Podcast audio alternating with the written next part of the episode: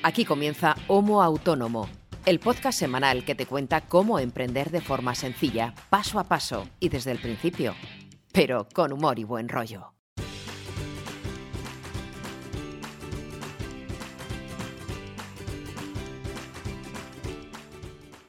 Hola amigo, hola amiga, bienvenido, bienvenida a Homo Autónomo. Ya lo ha dicho Elena en la introducción, en la sintonía de entrada. Esto es un podcast dedicado al mundo del emprendimiento. Si estás empezando a emprender, si estás empezando a ser autónomo, a trabajar como autónomo, o te lo estás planteando, este es tu programa. Porque llevamos 100 programas hablando de esto mismo. De la perspectiva de dos personas, ahora nos presento, que son autónomas y se juntan aquí una vez a la semana para hablar de lo que ellos, tanto Ángel como yo, eh, hacemos eh, y la forma en la que lo hacemos. ¿Por qué? Porque este tipo de historias normalmente eh, no se enseñan. Sabes lo básico o crees que sabes lo básico, pero muchos problemas de tu día a día, nadie te avisa sobre ellos y te los encuentras como marrón en un momento así determinado sin avisar y tienes que enfrentarte a él pues sin saber cómo actuar. Y para eso nos juntamos aquí, para intentar compartir tanto la experiencia de Ángel y la mía, la visión, la experiencia, los trucos que utilizamos, las herramientas, pero eso suele ser normalmente. Si eres recién llegado, si eres recién llegada, es el primer programa que escuchas, yo te diría que a lo mejor hoy te pierdes un poco. Porque si es verdad que hablamos de esto normalmente, pero como has visto en la cabecera, en el título del episodio de esta semana, es el programa 100. Y hemos pensado hacer una cosa un poco distinta. Así que es posible que hoy hablemos de muchas cosas, pero de muy poco de lo que hablamos normalmente. Em, y ahora entenderás por qué. Primero, como te decía antes, voy a presentarnos a Ángel y a mí. Ángel Martínez, el co-creador y copresentador de este podcast, es experto en marketing digital y transferencia digital, asesora a empresas y trabaja para que la vida digital de diferentes entidades, ya sean particulares, pymes, grandes empresas, medios de comunicación, etcétera, trabajen en el contexto digital lo mejor posible. Yo soy César Brito, soy periodista de formación, aunque me dedico casi siempre a la creación de contenido o lo que llaman los modernos el copywriting. También sé de marketing digital y de redes sociales. Pero hoy vamos a explorar la parte mm, no profesional. Siempre decimos que aparte de esto que te he contado hacemos un montón de cosas y hoy es el día en el que vamos a hablar, entre otras cosas, de eso que no sabéis del todo o no sabéis mucho porque nos centramos casi siempre en contenidos profesionales, hoy va a ser el día en que vamos a explorar nuestra parte oscura, por decirlo así. Ángel, ¿cómo estás, amigo mío? Pues muy bien, porque hoy hacemos el programa número 100. Sí, macho. Después de casi dos años y algo, sí en programas que yo de verdad nunca pensé que llegásemos tan lejos, sinceramente. ¿eh? Sí sabía que teníamos cuerda para rato y que la temática em, era suficientemente interesante como para hablar mucho y hacer muchos programas, pero nunca pensé que llegáramos a 100 y tampoco pensé que el proyecto se convirtiera en lo que es hoy. Es cierto que ni te da de comer a ti ni me da de comer a mí. No. Pero chico, echando la vista atrás y viendo cómo empezamos, no está del todo mal. Este, este programa va a ser un poco distinto, Angelito. Hay, hay información, hay preguntas de los oyentes, hay alguna sorpresilla. Así que hoy ni, ni, repasamos semana, ni nada. Hoy vamos, a, hoy vamos a intentar disfrutar tú y yo, vamos a intentar darnos palmaditas en la espalda, que creo que nos lo merecemos. Y, y vamos a intentar que esto que ha crecido, no mucho, pero lo suficiente como para tener que estar aquí cada semana por compromiso con la gente que nos escucha, eh, sea agradable para ti, agradable para mí y también para la gente que nos suele escuchar cada semana. Y si hay algún loco por ahí que llega hoy y se descuelga y tal, pues por lo menos que no, que no se aburra. Igual no lo entiende, pero que no se aburra. Bueno, es que, a ver, no todos los días se hacen 100 episodios, entonces, a ver, el que llegue y escuche además el programa número 100, o si alguien llega dentro de unas semanas y le da por escuchar el primero, el programa número 100, pues bueno, pues es un programa un poco especial porque, por lo que acabo de decir, no todos los días hacen 100 episodios en emisión. De hecho, a nosotros nos ha costado dos años largos porque esta mañana cuando estaba desayunando lo estaba pensando, digo, dos años, sí, hemos hecho dos años, pero en realidad los 100 programas los hemos hecho en dos años casi y medio, porque si contamos todas esas semanas en las que a lo largo de estos dos años en las que no hemos hecho programa o hemos parado por vacaciones o tal, eh, al final los 100 programas que aproximadamente en un año caben 50 episodios deben haber sido dos años clavados, nos hemos ido a casi dos años y medio. Bueno, ha sido, ha sido un, viaje y está siendo, yo vamos, pretendo seguir, ¿eh? Está siendo un viaje muy interesante y antes de que sigamos aquí hablando de mierdas y que respondamos preguntas y cosas así, em, vamos a hablar del elefante en la habitación ya directamente. Yo voy a aprovechar que no me puedes callar, ni me puedes mutear ni nada, creo. bueno, creo que sí, pero... bueno, pero confío en que confío en que no lo hagas. Esto no, no sería igual si tú no estuvieras aquí. Gran parte de este trabajo es gracias a ti. Eh, somos amigos hace mucho tiempo, ya lo sabe la gente, que somos compañeros de facultad y nos conocemos hace mucho. Pero hasta, hasta iniciar este proyecto, yo no había trabajado contigo de forma continuada e intensiva y debo decirte, y lo, sabe la gente que, ha hablado conmigo de este tema, fuera de micro y tal, pero bueno, no me importa decirlo públicamente, es un placer absoluto trabajar contigo. Eh, jamás pensé que alguien dominase tantas cosas de forma tan competente, siendo tan distintas. Creo que eres de las del típico perfil de persona que dices tú, pero qué asco da esta persona, ¿por qué le sale todo bien? O sea, ¿por qué sabe de todo? ¿Por qué todo se le da bien? ¿Por qué todo le sale bien? Eh, de verdad que es un auténtico placer tenerte al lado y, ver que siempre me apoyas, que, esto tira para adelante sí o sí, casi siempre por, tu trabajo. Aparte me ha acercado mucho a nivel personal, tanto a ti como a Raquel, tu mujer, y antes éramos amigos, creo que ahora lo somos un poquito más. Confío en que lo sigamos siendo eh, aún más en el futuro. Eh, te aprecio cada día más, te respeto cada día más, tanto profesionalmente como a nivel personal, y te agradezco muchísimo que hayas estado durante estos 100 programas mm, aquí al lado mío, no físicamente, pero bueno, cada semana. En momentos que han sido buenos muchas veces, otros no tan buenos. Ha sido muy comprensivo cuando la cosa no iba bien. Mm, ha sido un gran apoyo y lo sigue siendo. En definitiva, que, que te lo. Porque ah, creas que no me emociona y no quiero yo hacer el payaso nada más empezar que te aprecio mucho, que te agradezco mucho esto que estás haciendo, que la gente que nos escucha sepa que esto es en gran parte gracias a ti y que confío en que podamos grabar como mínimo otros 100 y luego ya veremos. Ya está, ya lo he dicho. Y ahora que digo yo después de todo esto, es que es que No, no, no tienes que decir nada, pero es que como sé que eres una persona bastante eh, tímida o, contenida en ese sentido, digo, él no va a contar nada, él no va a decir nada, voy a aprovechar, le meto la puñalada y luego, ya, claro.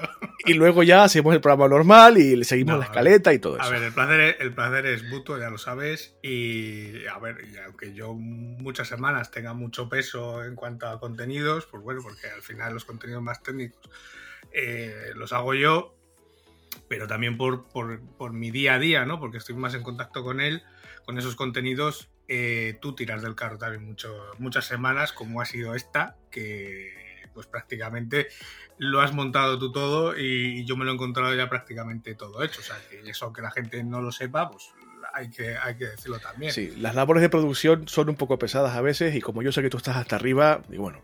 No, y muchas veces porque yo lo he dicho muchas veces, yo me considero un poco asocial. Eh, de hecho, en algún test que me hicieron en el periódico eh, a mí me dio la empatía bastante, bastante baja eh, no, llega, no llega a ser al nivel de psicópata, pero, pero bueno, ahí, estamos unos cuantos. En, mi equipo de trabajo estamos ahí unos cuantos que somos más o menos iguales, así que por eso yo creo que nos entendemos bien. Ángel Martín, el psicópata.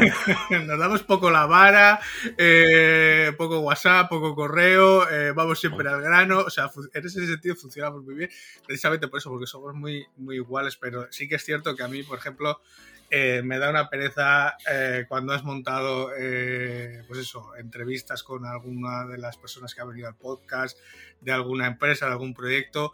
A mí ya sabes que me da mm, no es que no me guste, porque luego el rato que estamos grabando me lo paso bien, aprendo un montón de cosas, pero me da una pereza, eh, pues eso, ponerme a escribir un correo, hablar con la persona que da, no sé, o sea, eso me da, me da una pereza terrible.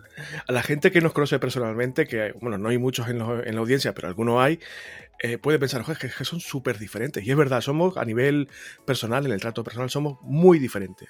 Y sin embargo, no sé por qué motivo, nos complementamos bastante bien. Puede que sea por eso, porque somos muy mm. distintos. Sí, de hecho, bueno, la gente que está en el canal de Telegram lo puede certificar. Las veces que yo hablo se cuentan, no sé, con, los dedos de las manos al cabo del año. O sea, muy poco mm, tiene que haber algo muy, muy, muy, muy directo o algo que, vea que a lo mejor no sé, se está desviando del tema que no, o sea, no que se esté desviando, sino que, que a lo mejor hay algo que se está haciendo demasiada bola de nieve cuando hay un planteamiento mucho más sencillo para que yo al final intervenga, ¿no? Eh, en ese sentido sí que, pero es, es, por carácter, yo creo. Yo tengo el, el, carácter de, de, mi madre, soy muy cerrado, soy muy, muy, bueno, muy castellano. Tú te, tú, te, tú te, empeñas en decir eso, pero yo de verdad que no creo que sea tanto. Yo te conozco hace mucho y es cierto que no eres como yo, que soy un poquito más expansivo y muy cariñoso, incluso tocón, besucón de contacto. Por eso lo, lo de la pandemia me está jodiendo tanto el coco, porque soy mucho de. En ese sentido sí soy más social que tú, pero sin embargo eres una persona súper cariñosa, con tu mujer es un encanto veros juntos, o sea, eh, que tampoco es tan fiero el león como lo pintan. Pero bueno, es, es, cierto que, que para temas de trabajo y tal, pues las labores de producción sí las hago yo casi siempre, eh, porque es verdad que es un tema que es un, un poco tedioso y, y, roba tiempo, hay que estar sí. pendiente, escribir correos, eh, quedar con gente, buscar posibles contactos para ese tipo de entrevistas que normalmente hacemos de cuando en cuando para complementar lo que tú y yo decimos y mm. tal. Y yo como sé que eso no te gusta, de forma natural, digo, bueno, no, a mí no me, no me importa en absoluto y no se me da mal del todo tampoco. Pero bueno, oye, mira, hemos llegado a 100 programas y que sigan siendo otros tantos. Estoy mm. sorprendido de, de, de, lo fiel que es la gente que nos escucha. Es decir, es verdad que no tenemos una comunidad eh, de 100.000, 200.000 oyentes, ni mucho menos. Uh -huh. No sé si llegaremos a 100 oyentes fieles, pero sobre todo el grupito que está en Telegram es muy activo, son muy afectuosos, muy proactivos, participan mucho, colaboran mucho. Sí. Eh, somos como una familia pequeñita, de hecho, hay muchas semanas que ni siquiera hablamos del programa, sino que, pues no sé, recuerdo hace poco, eh, creo que era Maite, que cobraba una factura que tenía pendiente gorda, que para su negocio era muy importante y compartió la alegría con nosotros porque mm. no tenía con quién compartirlo. Y, ay, estoy súper contenta, quería compartirlo con vosotros. Pues joder, eso pues, tiene su, su, encanto también. O sea, y, y, ver que son tan, tan bien avenidos hasta cierto punto, incluso la gente que no participa nunca, que no comenta nada, pero yo sé que está ahí, joder, pues nunca pensé que esto llegara donde, donde ha llegado. Sí. Y, y muchas veces, lo que he comentado contigo fuera de micro, cuando, no sé, cuando llegan mensajes, que es verdad que no son muchos, pero se da una vez cada dos, tres meses, llega algún mensaje, pues no sé, o por redes, o por correos, o por, la, o por Instagram incluso, me acuerdo de Rubén, por ejemplo, uh -huh. oye, pues acabo de descubrir el programa, he escuchado un episodio o dos, y joder, me siento súper identificado, o, o, soy yo de quien estáis hablando, tal, me ayudáis muchísimo, joder, yo que me siento aquí cada semana a hablar contigo de mis movidas y tal, y que creo que estamos hablando, pues, a, a, la pared prácticamente y de repente comprobar que alguien está al otro lado, que nos escucha, que le, esto, aunque parezca un tema un poco aburrido, como que le sirve de algo y tal, joder, eso mm. ya compensa casi todo. Sí. De hecho, tenemos, eh, lo hemos hablado muchas veces de, de, que hay que combatir ese síndrome del impostor y nosotros eh, de cara al podcast sí que tenemos un poco ese síndrome de, del impostor, o sea, ni nosotros mismos nos creemos que, que el contenido que hacemos sea tan bueno o que le sirva a tanta gente. De hecho, la gente que nos escucha, que está en el canal de Telegram, que nos escribe, es eh, gente que nos, ha que nos ha descubierto de forma completamente orgánica. En estos dos años no hemos hecho nunca ni una campaña de promoción, ni, una, na, ni Facebook Ads, no hemos hecho absolutamente Nada, nada. O sea, en eso, eh, en casa, como dice el refrán, como diría mi abuela, en casa del herrero, cuchillo de palo de siempre, porque eh, no hemos hecho absolutamente nada, nada más que eh, hacer la escaleta, grabarla, subirla, eh, hacer la nota y publicarlo, punto. No hacemos más. Eso es todo lo que hacemos durante la semana y preparar, si acaso, durante la semana el programa, el programa siguiente. Es lo único que hacemos, o sea, no le dedicamos eh, cero tiempo a, a dar a conocer el podcast, a intentar promocionarlo más, a que tenga más alcance. O sea, que realmente los que estáis escuchándonos desde hace dos años o los que acabáis de llegar nos habéis descubierto, pues o bien porque alguien nos lo ha dicho, o bien porque habéis llegado a través de algún podcatcher hasta nosotros, pero eh, ha sido de una forma completamente orgánica, que al final quizá por eso sea eh, la razón por la que la gente es tan fiel, ¿no? La gente que nos descubre que se queda es porque realmente nos ha descubierto ellos, no, no los hemos perseguido nosotros. Claro, yo creo que esto es muy típico de, del podcast en general.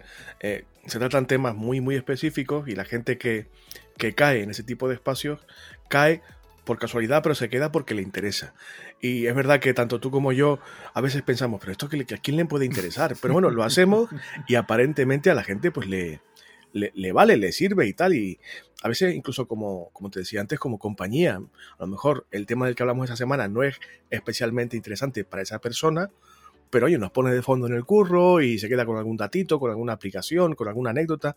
Y yo, a, mí eso me parece increíble. Y recuerdo, de hecho, un comentario que me hicieron en privado mm, uno de los oyentes, no sé si fue, eh, no recuerdo su nombre, si fue Alberto o, bueno, uno de los... Eh, no, no fue Alberto, fue... Bueno, me acordaré, antes de acabar me acordaré, que me echó la bronca, amistosamente, pero me echó la bronca porque yo solamente mm, hablo de cosas negativas cuando, porque tenemos ese síndrome de impostor, esto, esto es verdad. Y siempre estaba, estaba diciendo, bueno, esto es muy pequeño, pero tal. Y se déjate de insistir en eso, sois pequeños, pero sois muy buenos. Y los que estamos oyendo, porque nos mola, pues estamos aquí y, no te valores ni a ti ni al trabajo del podcast. Y tenía toda la razón del mundo. De, Oye, mira, sí, somos pequeñitos, somos muy modestos, muy humildes. No creo que lleguemos nunca a audiencias mm, millonarias, pero no me importa, no estamos aquí para mm, eso. Sí. Este nunca ha sido nuestro objetivo. Queremos hacer esto porque nos divierte. Me imagino que el día que tú te canses o yo me canse, nos lo diremos, oye, mira, estoy hasta aquí de, del podcast, voy a parar. No sé si definitivamente durante una temporada, pues porque hace falta también oxigenarse, pero mientras nos divirtamos, lo vamos a seguir haciendo. A mí me importa que el producto final sea bueno, que, el acabado sea eh, bueno, no sé si profesional, pero lo más cercano a lo profesional posible, y que a la gente le siga ayudando a, meterse en esto del autonomismo, que joder, es que es jodido, porque lo que decimos siempre cuando presentamos el programa es verdad. Hay muchas cosas de las que hablamos aquí que yo jamás pensé que me las iba a encontrar. Y cuando me las encontré, pues tuve que lidiar con ellas y aprender.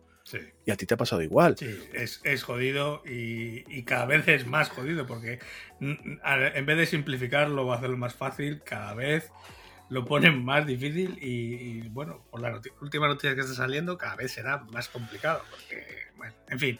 Bueno, eh, corramos un estúpido velo. Sí, que, el programa 100 es para otra cosa. Oye, llevamos, lo que te digo, 100 programas, pero esto, el día 1, el programa 001, que no sé si habrá muchas personas que lo, que lo hayan escuchado o no, sonaba más o menos así. Podemos eh, sentar cátedra de nada ni, ni imponer ningún criterio. Yo comparto mi experiencia, tú la tuya.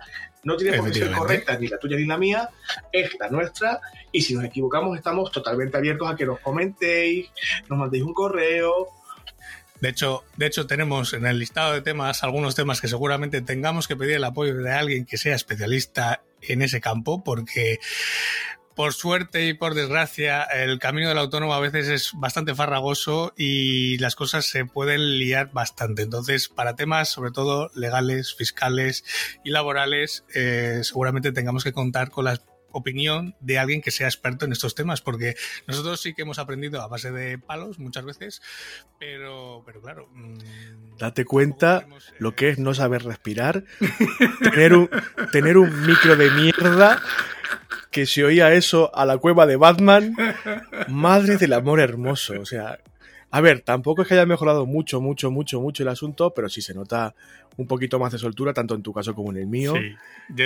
Ahora cuando me estaba oyendo me notaba la voz más joven. Bueno, tampoco ha pasado tanto tiempo, ¿eh? Pero sí me la noto, en el, en el tono de la voz sí que lo noto, noto cambio. Pero sí que, sí que, bueno, hablábamos, mira, ya lo habías escuchado, de, del mismo enfoque desde el principio, teníamos la temática clara desde el principio, no se oía perfecto, perfecto, pero bueno, poco a poco hemos ido mejorando, a pesar de que ha habido semanas que por mis asuntos informáticos esto era un sin Dios. No se, me, no se me escuchaba, se me escuchaba mal, que si el Skype, que si tenía que reiniciar, que si había 4, 5, 7, 10 fragmentos de audio. más paciente que el santo Job ahí, venga, no pasa nada, reinicia, tal, no sé qué.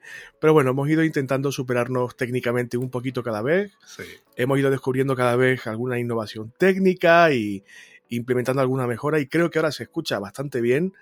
Y además, sobre todo, eh, para tu trabajo de edición y montaje, se ha facilitado mucho el asunto.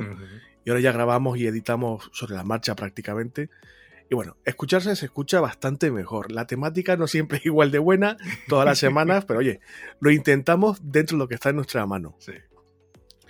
Vamos a hablar de lo que, lo que te decía al principio, de las cosas que siempre decimos, y hay otras muchas cosas que Ángel y yo hacemos muy bien, pero que ya hablaremos otro día. Bueno, pues hoy es el día. A ver, cosas de mí, por ejemplo, que no, que no sabéis o que no he comentado mucho, o, si lo he hecho, lo ha sido muy, muy por encima. Uno de mis bueno, no es una pasión, pero sí es un hábito. Desde que tengo casi 12 o 13 años, yo soy muy cinéfilo, me gusta mucho ir al cine. Hace mucho que no voy de forma regular a la sala porque, bueno, por la pandemia y tal, y porque realmente se ha puesto un poquito caro y la calidad de las películas pues no es muy allá. Pero sí he sido muy cinéfilo siempre, me ha gustado mucho, mucho el cine. Y desde que tengo 12, 13 años, de forma natural, antes de ser incluso consciente de que quería ser periodista, eh, me llegaba a casa del cine y me ponía a escribir pues, un resumen de lo que yo había visto, con mi fichita técnica y con lo que, bueno, en fin. Eso pues cuando era adolescente, era un mocoso, pero sin yo darme cuenta pues me estaba entrenando para, para luego ser periodista.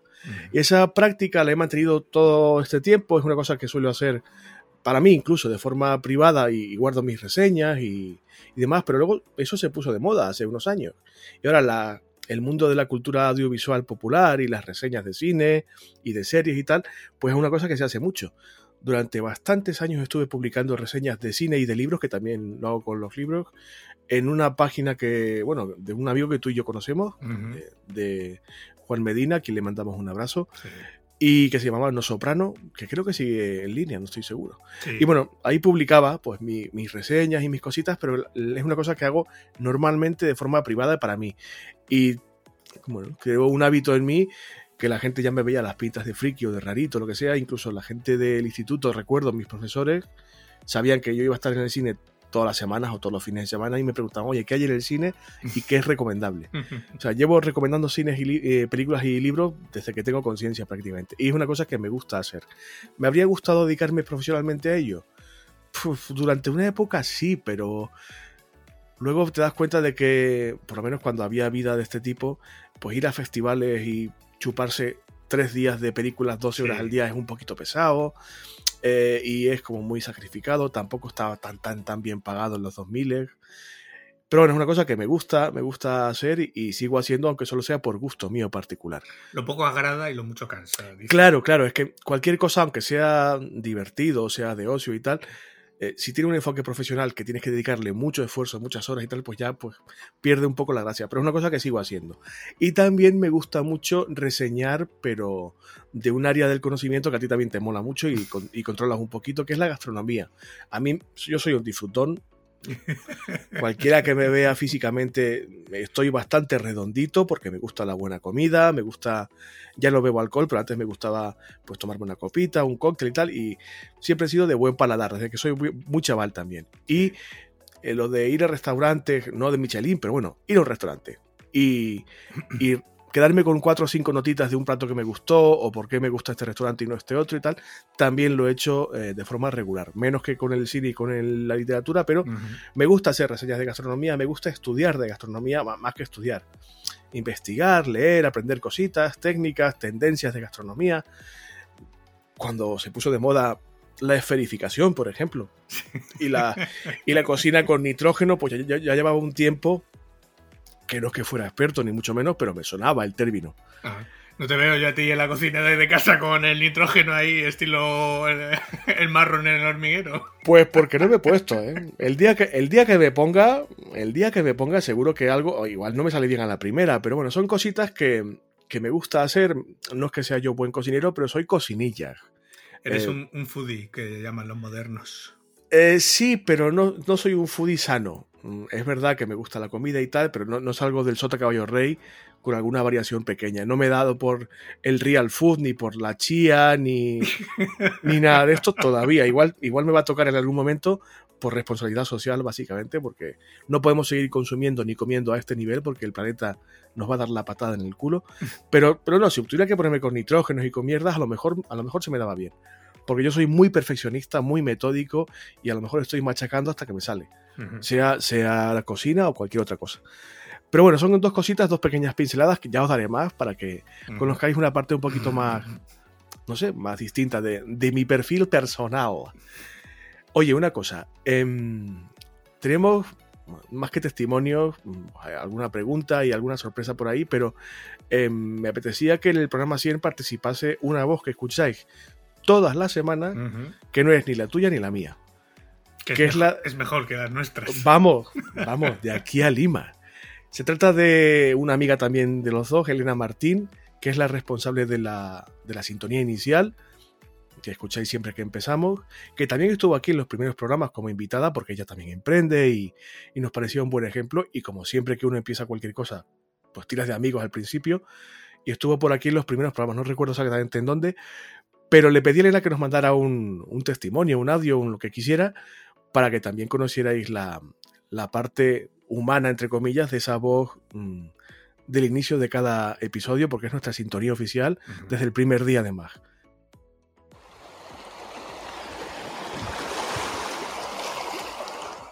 ¿Te imaginas qué significa llegar a 100 episodios en un podcast? Que dicho así suena, bueno, pues muy simple.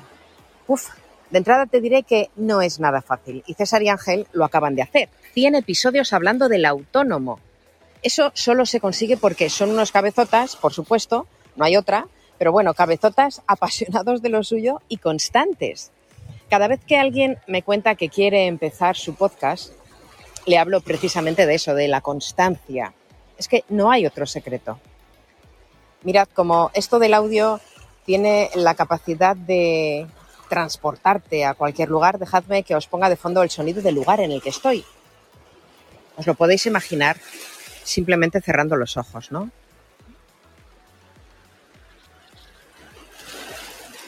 Incluso tengo un velero ahora mismo a tiro de piedra, os diré. Ángel César, os envío, os envío esto a modo de celebración. Al menos para mí este sonido me resulta tremendamente evocador y me carga de energía eh, que yo espero que sea la energía que os llega hasta vosotros para que sigáis eh, acompañándonos con cienes de episodios más, que diría Sabina, cienes y cienes, porque los autónomos os necesitamos, sobre todo ahora que somos más que nunca, por lo visto, y nos lo ponen también más difícil.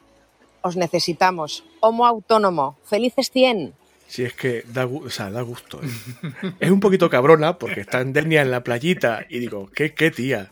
A darnos envidia, pero da gusto con una voz así. O sea, ¿cómo lo vamos a tener de las mejores sintonías de toda España.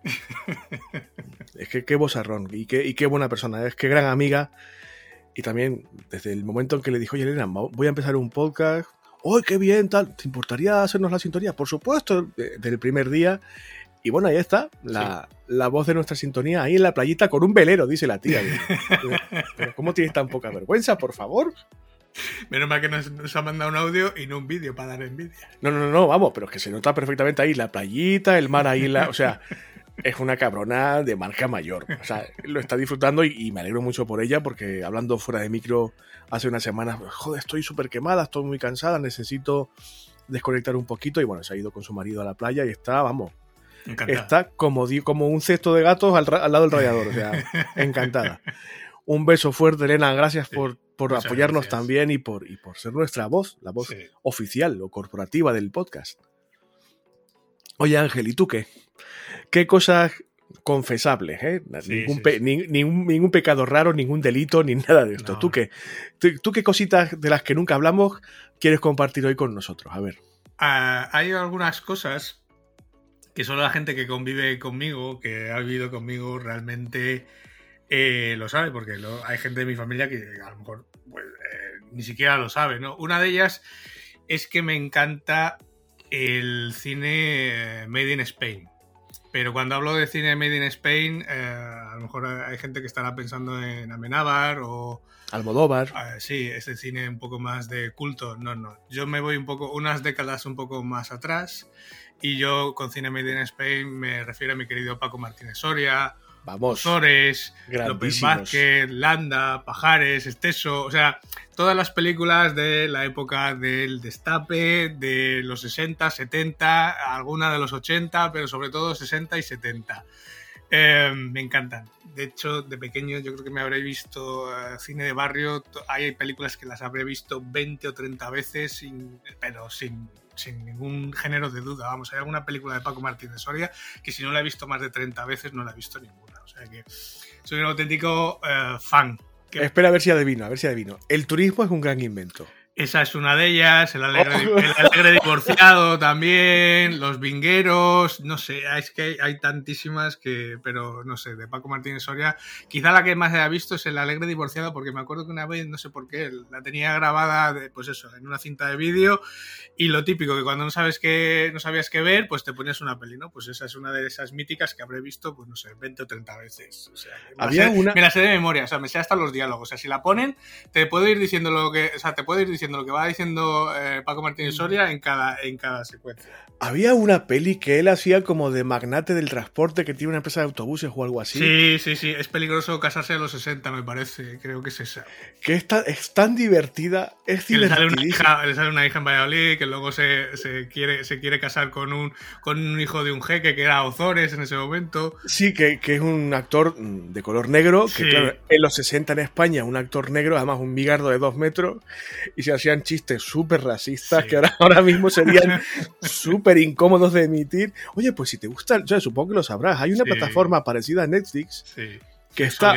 Clixolé, que yo estuve suscrito un par de veces hace un año o año y pico, y está bastante bien. Y para ver esas pelis, macho, es que la, están todas además. Es que hay, hay muy pocos sitios, de hecho la televisión cada vez las ponen menos precisamente por eso, porque son ya políticamente muy incorrectas. Eh, de hecho, en cine de barrio no echaba ninguna película de pajares y eso precisamente por eso, porque era raro que en, en alguna no te encontrases una teta o varias. Eh, y claro, eso en un sábado en horario infantil a las 5 de la tarde, pues claro, no, no era emitible. Y ya de entonces, ya te hablo de hace unos cuantos años, que yo era más joven, eh, las películas de Pajares y Esteso no se echaba ninguna. Las de Alfredo Landa eh, estaban bastante restringidas, igual que las de López Vázquez, o sea, eran solo las más light, pero, pero sí, soy un, soy un, me encanta, o sea, me, me lo paso pipa, o sea, me río eh, hasta llorar. Eh, Mira, yo es una cosa que yo no soy mucho de cine español, tampoco, he de reconocerlo, puede que sea un prejuicio, pero este cine sí que me, me pasa como a ti, que no me importa verlo. Es una época mm, española que yo no viví, yo soy del 77, o sea, yo no soy lo suficientemente mayor como para haber vivido esa época, pero sí me parece interesante, primero porque es un cine divertido, uh -huh. eh, divertido y es, es fácil, no es que sea blanco, porque el humor es a veces un poco así, pero también forma parte de nuestra historia y ver ese tipo de pelis pues también te enseña lo que éramos entonces y a dónde hemos llegado. Sí, sí. Que suele ser bastante positivo y que sobre todo ver a, pues, a actores de nuestro cine bastante grandes en su momento, pues siempre está bien, porque a Sasa Tornil o, a, o al mismo Pajares, que se ha vuelto un poco así, pero o, o el Paco Martínez ahorita, pues son, eh, son eran y, y, son grandes actores de nuestro cine y hay que también respetarlos un poquito y reconocer lo que han hecho y tal. Sí. Y que, oye, es el tipo de peli que si la ves en la tele así pasando zapping y la ves aunque sea empezada, dices, ¡ay, mira qué guay! Sí, sí, no, yo no tengo ningún problema aunque esté empezada porque eh, ya te digo que en algunas eh, me puedo saber hasta los diálogos de memoria, o sea que sé lo que sé por dónde va exactamente y engancho el hilo rápidamente, o sea, no tengo ningún problema. ¡Señor alcalde! De hecho, muchas veces Raquel, eh, cuando hacemos zapping, porque es lo típico que en algún canal ya por ahí de estos un poco más, más raros o, o autonómicos o tal, la suelen poner y haciendo zapping eh, de repente encuentro alguna y claro, es, eh, me paro en un momento para ver qué película es y, y, miro así de reojo y veo que ya me está, me, estoy, me está mirando Raquel como diciendo no, no pongas otra vez esta película. te, te advierte, ni si te ocurra, ni si te ocurra. Pero, Ay, madre. pero sí, es, es, una de mis. De, bueno, es que es algo que me gusta desde pequeño y, y me siguen gustando. O sea, es algo. Es algo. Y me, reconozco que me gusta ese tipo de humor, yo creo. Y, por eso me gustan series, pues por ejemplo, series que hay gente que detesta, como por ejemplo la que se avecina, a mí me parece una serie divertidísima, me río, o sea, puedo haber visto el capítulo también 20 veces y me sigo riendo en los mismos chistes, en los mismos gags, en los mismos, en los mismos puntos, me encanta. yo creo que la gente que la aborrece, yo estoy entre ellos, he de reconocerlo, es porque la han emitido mucho, han sido muy... es, sido muy claro, está muy quemada, han sido muy abusivos con la emisión, repeticiones como los Simpsons, que la han puesto hasta la saciedad y posiblemente pues te satura, pero hombre, es cierto que que joder, que eso es divertido. Más cositas que puedes confesar aquí, en público. Pues otra de las cosas que puedo confesar en, en público es que tengo síndrome de Diógenes, pero digital. Mm, de cosas físicas no, porque soy bastante pragmático en eso y yo enseguida que veo algo uh, dando vueltas por casa, enseguida lo tiro. O sea, en eso soy bastante minimalista, pero reconozco que digitalmente tengo un síndrome de Diógenes brutal, eh, acrecentado eh, por años, o sea, es una práctica que llevo haciendo desde, pues bueno, desde que tengo ordenador hace muchísimos años, desde que tengo internet hace muchísimos años, pues eh, es una práctica que, no sé, desde, que era adolescente, pues lo típico, de ir acumulando cosas en, pues en aquella época era en CDs, me acuerdo en casa de mis padres, pues tener torres y torres de, CDs con cosas grabadas, pues no sé, desde pues, lo típico en aquella época pues era desde juegos, películas, música o tal, hasta ahora que ya pues, eh, pues colecciono cursos, vídeos, eh, de todo, o sea, documentos, cosas, cualquier cosa que vea que me pueda valer en, el futuro, aunque sea un PDF de un informe que he visto en una página eh, americana, lo que sea, lo guardo. Lo guardo, lo dejo guardado en una carpeta de Drive y, ahí queda. Y, reconozco que puedo tener teras o no, sé lo que habrá, porque en esas unidades de compartidas, como, no, como son ilimitadas y no marca lo que hay ocupado, no sé ni lo que tengo, pero tengo, eh, de verdad, auténticas barbaridades de, o sea, datos. Que no pierdes ni un dato por error, o sea, de, hostia, voy a buscar a ver que creo que, creo que me suena de haberlo guardado, ¿no? Sí, sí, de hecho, muchas veces tardo más en encontrarlo que, que... Hay veces que ya lo dejo por imposible y incluso lo busco en Google y lo acabo encontrando antes en Google que en lo que tengo en esta. Eso te iba a decir, que cómo, cómo catalogabas o cómo etiquetabas las cosas para luego poderlas encontrar, porque... Lo suelo meter en, carpetas por, por, áreas, no sé, por áreas, ¿no? Pues normalmente pues eh, tengo una carpeta que es formación, ¿no? Pues ahí voy viendo vídeos o tutoriales o cosas así que me, que me interesan y que, fíjate que son, lo mismo son vídeos que están en YouTube, que, que seguramente que los he visto hace dos años y siguen estando en YouTube, pero siempre pienso lo mismo, digo, por si acaso se lo quitan por si acaso quitan el canal, lo borran, tal, lo voy a guardar. Menos mal que lo digital no ocupa físico, o sea, no, no ocupa espacio físico, porque si no tu mujer te echa de casa. ahora ya no, ahora ya no, pero ya te digo yo que mi madre lo puede corroborar, que cuando estaba allí en casa con ellos, cuando estudiaba la carrera, incluso antes cuando iba al instituto, acumulaba torres y torres de CDs. O sea, era eh, exagerado, claro, en un CD te cabían 700 megas, se llenaba súper rápido y cuando empezaron a salir los DVDs, pues DVDs. O sea que... Hablando, de, hablando de tu madre, Vamos, a, todavía estoy con el impacto de la última vez que me dijiste, no, si mi madre escucha todos los programas, digo, pero vamos a ver, con la, con la de barbaridades que yo digo aquí, que hay días que hasta yo mismo me avergüenzo y me cuentas que tu santa madre me escucha todas las semanas desde hace 100 programas y no me avisas, cabrón. Pues es una de las cosas que nunca hablamos. ya, supongo que tú lo has dado por sentado, yo también tú que, pues, que lo, te escucha, porque es tu madre, evidentemente, yo que, que, pienso que esto lo hacemos tú y yo solos, y claro, yo suelto aquí por esta boca lo, que me viene a la cabeza y, sin filtrar casi nunca. cuando lo comentamos la última vez, digo, joder, que la madre de Ángel, ay Dios mío, y claro, intentando repasar, digo, a ver qué he dicho, a ver qué he dicho, a ver qué barbaridad he dicho, a ver si me he pasado, a ver si se va a ofender, a ver si se va... Uf, espero que no. No, no. Además, muchas veces, a veces hablo con ella, pues los sábados normalmente después de grabar, porque ya lo tenemos todo subido y tal. A veces los llamo hasta ahora para echar con ellos un, parlado, como digo, como digo yo siempre. Y, es lo típico. Mi madre, pues a esas horas normalmente pues está haciendo la comida de un sábado en mi casa de siempre, porque a mi padre le encanta. Los sábados hay cocido. O sea, ¡Ole! Siempre. ¡Ole! O sea, da igual que sea el 15 de enero o el 15 de agosto. Hay cocido todos los sábados. Siempre. Entonces, eh, lo típico, lo llamas a la una o cerca de las dos y dice, no, si estaba aquí con el cocido, se estaba escuchando. Claro, como ya salió el episodio, lo, le, pita el móvil y se lo pone. Y ahí está, mientras está ahí con sus historias del cocido, pues eh, está escuchando. Bueno, que sepas que lo siento mucho, Teresa. No, no pretendo ofender nunca. Y cuando lo pretendo, aviso primero. Bueno, llevo semanas, Ángel, dando la brasa a la audiencia, oye, mandarnos preguntas, mandarnos comentarios, bla, bla, bla, bla. Y por insistencia la gente me ha hecho caso. Sobre todo ese, ese grupito, ese núcleo duro de, del Telegram. Y tenemos aquí un par de preguntitas que, bueno, yo voy a leer una, tú leerás otra y así. La primera que nos han mandado para este especial, porque especificamos que fueran preguntas pues un poquito distintas, no, no centradas únicamente en la temática de los programas. La primera pregunta es de, de Leti. ¿Qué nos dice? Yo quiero anécdotas de fans y de mag. Gente rara que os haya escrito, amenazas, etcétera. Hombre, yo amenazas no recuerdo ninguna. Mm, bueno, a ver, no nos han mandado ni bragas ni tangas como a Jesulín, tampoco, o sea que eso descartado. El tema fan no tenemos hordas de gente que nos persiga por la calle, así que no. gente yo sí rara.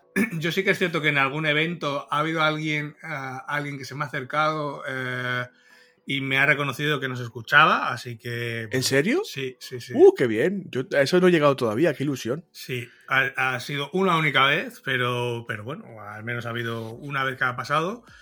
Y, amenazas, no.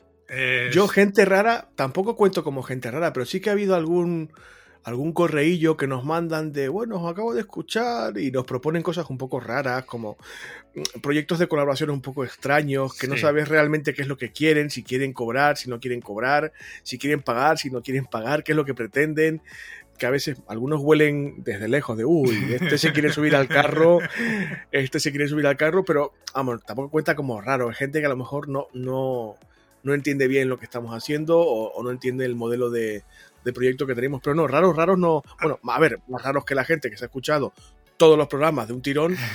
bueno, esos son, son fans del núcleo duro. No, yo como amenaza, que no era amenaza tampoco. Recuerdo aquel correo que me reenviaste, ¿no te acuerdas? De que nos hablaban del, por el robot del logotipo del podcast. Ah, sí, hombre, es un tema recurrente ese. Esa quizás sea la única que podríamos catalogar como amenaza, que en realidad no es ninguna amenaza, porque, a ver, no tengo ningún problema en reconocerlo. El, logotipo del podcast mm, ni es eh, Bender de Futurama, ni nos hemos inspirado en él, es un una imagen que hay en, vamos, una ilustración que hay en Deposit Photos del que tenemos comprada los derechos y tenemos la licencia para usarlo. Así que mm, me la pela. O sea, pueden escribirnos todas las veces que quieran al Twitter diciendo que nos es que sabéis, el creador. Os habéis copiado de Futurama, no sé qué, no sé cuánto. ¿Qué te cagar? Subnormal. Porque ya tengo un PDF que nos autoriza a usar esa ilustración eh, que está descargada de esa página de, imágenes. Así que no, hay más. O sea, nos costó, pues en su día, creo que nos costaría pues, 15 o 20 euros y ya está, se pagó y ya está. Hombre, yo, la primera, la primera vez que nos pasó, nos ha pasado poco, pero más de una vez. Y la primera vez me ha cogido, oye Ángel, seguro que esto está. Que sí, Brito, no te preocupes, me contabas eso que acabas de decir, que tenemos la licencia y tal. Pero la primera vez te impresiona, digo, hostia, a ver si estamos metiendo la pata sin saberlo y tal. Y ya una vez que estás tranquilo, a los siguientes, pues te das cuenta de que están haciendo de cuñados en internet, que hay 60.000. Pero no, a mí tampoco me han amenazado nunca. Raritos, pues no, realmente no, salvo estas propuestas medio de negocio que no sabes si, no sabes muy bien por qué tiro van y que enseguida Ángel y yo, uy este, uy este, le decimos, oye, sí, pues estupendo, participamos lo que queráis, nuestro precio es X. Y Ángel siempre dice, este no vuelve, este no vuelve, este no vuelve a escribir. Y efectivamente. y bueno, y fans, pues bueno, pues tal cual. Muchas veces esas propuestas acaban así, cri cri. Pero eh, así, y fans, pues aparte de la gente esta que nos, nos, escribe, oye, pues os he descubierto, me gusta mucho y tal, que esos son positivos, pues no, no tenemos ningún anécdota así muy heavy. ¿Qué se siente cuando no lo reconocen por la calle por hacer un podcast? Eh, al principio es raro, porque no te lo esperas. Claro, o sea, a mí, yo me, recuerdo, recuerdo esa ocasión que fue en un evento aquí en Santander, que luego, además, luego ha sido una persona que fue cliente, que ha sido cliente mío, de hecho les hice, les hice una web, eh, no hace pues, pues, yo creo que va a hacer cerca del año ya. Em, pero que se me acercó en un evento que había aquí en Santander, al que a mí me habían invitado y, tal, soy fulanito, tal, que eh, te sigo por, los podcasts, por este y por el otro y tal. Y estuvimos, nada, estuvimos allí un ratillo hablando, pues sobre todo el tema pues, del autónomo, de lo jodido que está, patatí, patatán, bueno, pues lo, típico cuando te juntas así con otro autónomo, que es la típica conversación que sale. Y, te sientes un poco, al principio un poco raro por eso, porque no te lo esperas, ¿no? Que alguien te, conozca por eso. No sé. Bueno. a ver, más preguntas. A ver, te toca. Eh, Amaya, que es otra de nuestras eh, fans del núcleo duro del, canal de Telegram, sobre todo, que es la. Eh, oye, en Telegram, ¿cuándo van a poner los audios a 2X como en WhatsApp para poder escuchar así rápidos? También. Pues creo que ya se puede. ¿eh? ¿Se puede? Ah, perfecto. Porque es otra de las que también eh, nos manda audios. Cuando, cuando ve que tiene que escribir mucho, ya nos manda audios. Pero hay audios de, no sé, ha habido audios de hasta cinco minutos alguna vez. Y, nos, nos pregunta, nos plantea grabar el podcast en vídeo o incluso hacer un stream en directo. Se ha planteado la idea. Yo alguna vez he fantaseado con el asunto. Pero reconozco que, primero, es más complejo, sobre todo de producción, tiene más complejidad, no solamente técnica, sino porque hay que tener en cuenta muchas más cosas, eh, calidad de vídeo, iluminación, el aspecto del entorno en el que grabas, y que creo que lo que contamos realmente no tiene más valor con la imagen. O sea, aparte que verme a mí, no es verme a mí un sábado por la mañana Em, no es nada agradable, sinceramente. Se me estaba pasando una idea eh, por la cabeza, como estaba hablando antes de, de pajares exceso. Eh, y en la polémica que hay ahora también en Twitch con los hot tubs y las piscinas y todas estas historias. Se me estaba ocurriendo hacer el podcast en una piscina de esos ahí, los dos estilo, estilo gil ahí. No, queráis, no queráis saber cómo estoy ahora mismo grabando este episodio, pero bueno. Eh, lo que sí, eh, Amaya, tenemos en mente desde hace mucho además, es poder hacer un especial parecido a este, pero con público. O sea, en un sitio físico, eh, con público, aunque sean seis personas, me da igual, para, para, poderlo hacer en, entorno físico, en entorno con gente. Pero bueno, vino la pandemia, no, no fue. De hecho, lo teníamos bastante, bastante avanzado el año pasado ya. Sí y, y, lo que pasa que, bueno, estábamos a la espera de encontrar una fecha que nos viniera bien y el sitio y demás. Y lo que pasa que al final, en marzo, como se paró todo y se paralizó todo, eh, lo dejamos ahí aparcado, pero sí que es algo que, ya teníamos en mente y estaba, teníamos alguna negociación ya ahí en Sí, sí, para, hacerlo aquí en Salamanca, pero quizás habría que intentar encontrar también otro sitio que fuera un poco a medio camino para que gente de toda España pudiera venir, o de toda España, como si fuera esto la SER, date cuenta, ¿eh? date cuenta la ida de olla, como que la gente se va a desplazar para ver un podcast de mierda de dos fulanos, o sea... No, pero sí, esa idea sí que está en mente, no sé si lo llegaremos a, a cristalizar o no, pero sí que posiblemente lo hagamos en algún momento. Por cierto, esta pregunta de Amaya era eh, uno de esos audios de los que hablabas tú y por algún motivo yo he perdido ese audio. Amaya, te pido disculpas porque además la voz de Amaya es muy bonita. Hmm. Dice que no, pero la voz de Amaya es muy bonita y me da pena no haber puesto el, el audio que era como había planteado la pregunta, pero bueno, que soy un poco tonto, Amaya, ya me perdonarás. Así que no, no te preocupes que stream como los modernos de ahora no haremos, no creo que hagamos nunca y el podcast en vídeo pues no creo que tenga mucho interés, pero sí que a lo mejor si podemos, eh, un directo con gente sí que sí que lo haremos. Sí, además no nos veo, no sé, ahora mismo no sabría dónde catalogarnos, por ejemplo, en Twitch. no, no, no. Porque humor procuramos que haya, pero no siempre. Y esto en Twitch, no sé, yo creo, creo que sería una temática un poco aburrida para el público de Twitch, sinceramente. ¿eh? ya te digo. Que o nos, metemos ahí en una piscina con una caipiriña cada uno y empezamos a hablar de, no sé, de cualquier cosa. De fútbol. o si no, no, no la acabo de ver tampoco. No, no, no, no, no creo que tenga mucho, mucho futuro. La idea no es mala, pero no, yo creo que la audiencia. contenido se aleja mucho de. Claro, es que y la audiencia va a ganar mucho más en todos los sentidos, aprovechando el producto como está hasta ahora. Es decir, eh, tiene sus virtudes y sus defectos y que vamos a procurar mantenerle el, el espíritu original. Bueno, más cosas que en este caso que me atañen a mí o que forman parte de mi perfil que no sabéis. A ver, colecciono cosas. Algunas un poco raras, otras no tanto. Las menos raras colecciono, a ver, colecciono, colecciono tazas. Me gusta tener tazas de todo tipo. Eh, tazas de estas tipo americanas o Max, como se les llama. que tengo pues o de publicidad o que he serigrafiado yo. La última que he hecho es con mi logotipo, por ejemplo, pues para mí ni siquiera es para regalar, ni para ni, como argumento de venta, simplemente porque me gusta y la tengo aquí en el escritorio y tal. Y procuro mm, siempre tener pues tazas que sean guays, divertidas, diferentes, porque yo tomo mucho café, mucha infusión cuando estoy currando y tal, y me gusta tener una taza que sea un poco más grande que las de café español o italiano de expreso, porque me parece un suspiro y eso no, no tiene ningún tipo de sentido. Y me gusta pues que sean divertidas, de colores diferentes, con diseños y tal. Y tengo pues unas 25 o 30. Eso es lo más normalito. Lo que es menos normalito de coleccionar, que tengo colecciones muy modestas, eso sí, pero colecciono cipos o mecheros de gasolina, porque lamentablemente soy fumador y me regalaron un cipo hace muchos años, la primera novia que tuve, y me gustó mucho el, gesto y pues, pues, molaba tener cipo y tal. La gente dejó de usarlos porque dejó de estar de moda, tanto usar cipo como fumar, cosa que me veo fenomenal. Pero yo seguí con el toletole de los cipos y colecciono cipos siempre que puedo. O me compro para mí, o me regalan, o busco por ahí en mercadillos y tal. Y tengo.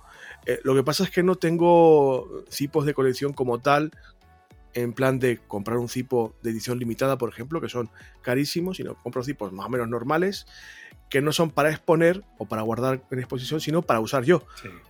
Porque como os digo, pues fumo. Pero sí que tengo, pues tengo 2, 4, 6, 8, 9 cipos distintos. Y también colecciono, ya esto ya es que es una rareza, máquinas de escribir. máquinas de escribir de tecla de taca, taca, taca, taca. O sea, máquinas clásicas de escribir. Eh, me, va, me por rachas, tengo épocas que me da por comprar dos o tres al año y otras que a lo mejor pasan tres años y no compro ninguna.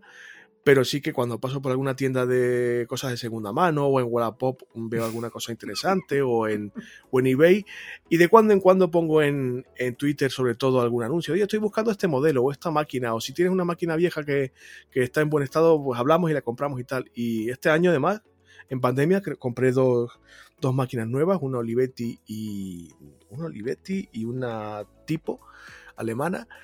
Y nada, bien, es una cosa que, que las uso siempre que puedo, porque hay que usarlas para que no se estropeen. Y también las tengo para decorar un poco. Lo que pasa es que, claro, tengo muchas y no tengo espacio suficiente para tenerlas como me gustaría, pues al aire libre, eh, sin, sin la funda, que se puedan manipular, tocar. Mm. Pero bueno, cuando, si algún día salgo de la Brito Cueva y tengo un espacio un poco más grande, o una casa un poco más grande, sí que pues la pondré pues de, no de exposición, pero sí pues para que, para que luzcan, porque son muy bonitas, a mí me gustan mucho. Y bueno, es una cosa que, que colecciono, es, una, es un artículo de coleccionable que no es barato a veces y, no, y, no, puedo comprar muchas del tirón ni, ni, comprar con mucha frecuencia, pero bueno, de cuando en cuando me da la ventolera. Yo tengo una Libetti. Bueno, la tengo, la tengo en casa de mis padres. Supongo que estará allí todavía. Pero es electrónica. Fue de las últimas, de las últimas que se. Que, bueno, fíjate, eh, la última vez que la vi, ya hace unos años, que ya estaba aquí en Santander y me dio por uh, mover cajas de la mudanza y tal, y la vi y dije yo, madre de Dios, esto, ¿dónde ha quedado? Eh, fue, sería de las últimas electrónicas que hizo Olivetti antes casi de, de, casi de desaparecer. Y claro, lo ves ahora comparado con una impresora o un tiene que pesar la vida. No, no, pesaba, pesaba, pesaba un huevo. Y era un trastazo importante. Pues yo, si tuviera espacio, mm, no me importaría. Lo que pasa es que sí que son muy voluminosas y pesan muchísimo. Necesitan mm. como mínimo una mesa auxiliar porque, porque de verdad, puede pasar de 5 kilos perfectamente cada máquina de esas. Y no es muy, muy cómodo. Pero no me importaría tener una, aunque sea una únicamente eléctrica, no me importaría. Pero no, yo colecciono sobre todo mecánica. si alguien tiene una máquina que no quiere y que está en buen estado, que, que, que me lo diga, que yo igual hacemos negocio. y a ver, más cositas. Ah, bueno, sí, claro. Tú siempre me has dicho, desde que nos conocemos, que yo soy muy coñón, es la palabra que usa, que yo tengo un sentido del humor así un poco... Es cierto que me gusta el cachondeo y tal, y durante una época de mi vida me gustó tanto que me dediqué al monologuismo, al monólogo de humor. En los últimos 90, primeros 2000, cuando en España eh, se experimentó el boom de, del stand-up comedy, que empezaba Canal Plus a, a emitir el Club de la Comedia y empezaron a salir cómicos del circuito de, de, los bares y todo esto, pues a mí me, me, gusta mucho ver monólogos, sigo a cómicos de aquí, de fuera de aquí, Y bueno, me, dio por ahí. Y junté la, afición por escribir con el, sentido del humor. hice algún guion que otro. De hecho, en algún momento me subí al escenario y, presenté algún monólogo mío y tal, con éxito desigual, he de reconocer. y hace unos años, no mucho, em, no sé si para un micro abierto, una cosa de estas que se hacían aquí cuando había vida cultural, pre-pandemia, eh, unos amigos me invitaron a, hacer un monólogo y tal. Y yo, claro, tenía ese recuerdo de aquella época, es decir, hace más de 20 años prácticamente. Digo, venga, sí, voy a prepararme uno y tal. Me preparé el guioncito pensando que estaba bien, sin darme cuenta de que yo hacía veintitantos años que no me subía a un escenario. me salió tan mal, o sea, fue tal desgracia, tal desa... La gente se rió, ¿eh? Hubo un par de, de gags que me entraron y tal, pero lo pasé tan mal lo, hice tan tan mal, me avergoncé tanto cuando luego vi el vídeo, que de hecho estuve intentando contactar con la persona que lo grabó para que lo eliminase de YouTube. Y jamás he hecho referencia a ese vídeo, ni... O sea, porque de verdad, tan tan malo, lo hice tan mal, me dio tanta vergüenza verme, horrible, que no vuelvo a subirme a un escenario nunca más en la vida. Porque amiguitos, hacer reír es muy, muy, muy difícil, muy difícil. Y pues, pues, más cositas así. Ah, bueno, sí, mira, una cosa curiosa. Tengo carnet de conducir hace casi 15 años, 14 años y pico, pero no me he subido a un coche en mi vida. O sea, el día que me. O sea, como conductor se entiende. El día que me bajé del coche del examen, mm, nunca más. Lo más cercano que he estado a tráfico es cuando voy a renovar el carnet, que me caduca, pero no me he subido a un coche de conducción en mi vida. ¿Se me habrá olvidado conducir? Pues probablemente. Mm, bueno, hombre, es, bueno, después de 14 años lo mismo sí. Lo mismo sí que necesitas, alguna clase de refresco. hombre, y alguna, algunas en plural. Pero bueno, es como, es como montar en bicicleta. Dice que nunca se olvida y es verdad. ha habido épocas en las que he estado por viajes o tal bastante tiempo sin coger el coche y te montas y bueno, sí, lo extrañas los cinco primeros minutos, pero luego ya te acostumbras, no, tiene más.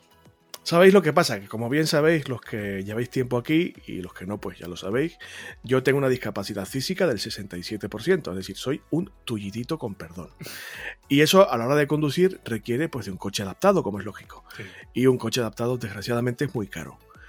Y en el momento en el que me saqué el carnet, pues no tenía yo dinero para comprarme un coche ni para adaptarlo, y lo dejé pasar. Y ha ido pasando el tiempo, pasando el tiempo, pues la precariedad es la que es, y, en fin, pues no, no he tenido la oportunidad. No sé si llegaré a conducir alguna vez, pero bueno, que estoy legalmente capacitado para ello. Otra cosa es que, sepa hacerlo. Vehículo propio. claro, claro, claro. Y así ha sido pues, un poco las cositas que se me ocurrían. Si alguien, a partir de escuchar este episodio, tiene más preguntas, pues que las, que las haga y ya veremos si las respondemos y cuándo y cómo y tal. Yo lo de las tazas, fíjate, nosotros también, a nosotros también nos gusta mucho. Eh, lo que pasa que aquí ahora mismo en nuestra casa es imposible, eh, bueno, tener una taza sana, eh, que no esté desconchada, que le falte media asa, o sea, que no tenga algún golpe es raro, porque con los gatos es prácticamente imposible tener una taza sana. O sea, ya te digo, abres el armario de las tazas, a que no le falta un cacho de culo, le falta un trozo de porcelana en el asa, a que no en el borde donde bebe, o sea, están todas escachadas, como digo. ¿Cuántos gatos tienes? Que lo, que lo recuerde la audiencia. Tenemos seis. ¿Y perros? Dos. Correcto. Para que sepáis un poco cómo están esas cabezas también. ¿eh? A ver, tenemos más preguntas de la audiencia. Maite, que es una recién llegada al grupo de Telegram, nos pregunta, yo quiero saber si a día de hoy, con vuestras vivencias de autónomos que hemos compartido tú y yo, seríais capaces de dejarlo y trabajar para otra persona. Bueno, ahí contesta tú, César, porque yo sigo trabajando para otra persona, o sea que... es, una, es una interesante pregunta, ¿eh? Yo creo que no. Lo he pensado alguna vez, sobre todo en momentos así bajos de me cago en la puta, no me compensa ganar tan poco, trabajar tanto y tal, pero te planteas eso de, vale, ¿y la alternativa cuál es? ¿Opositar o trabajar para alguien? Y de verdad que creo que no volvería, ¿eh?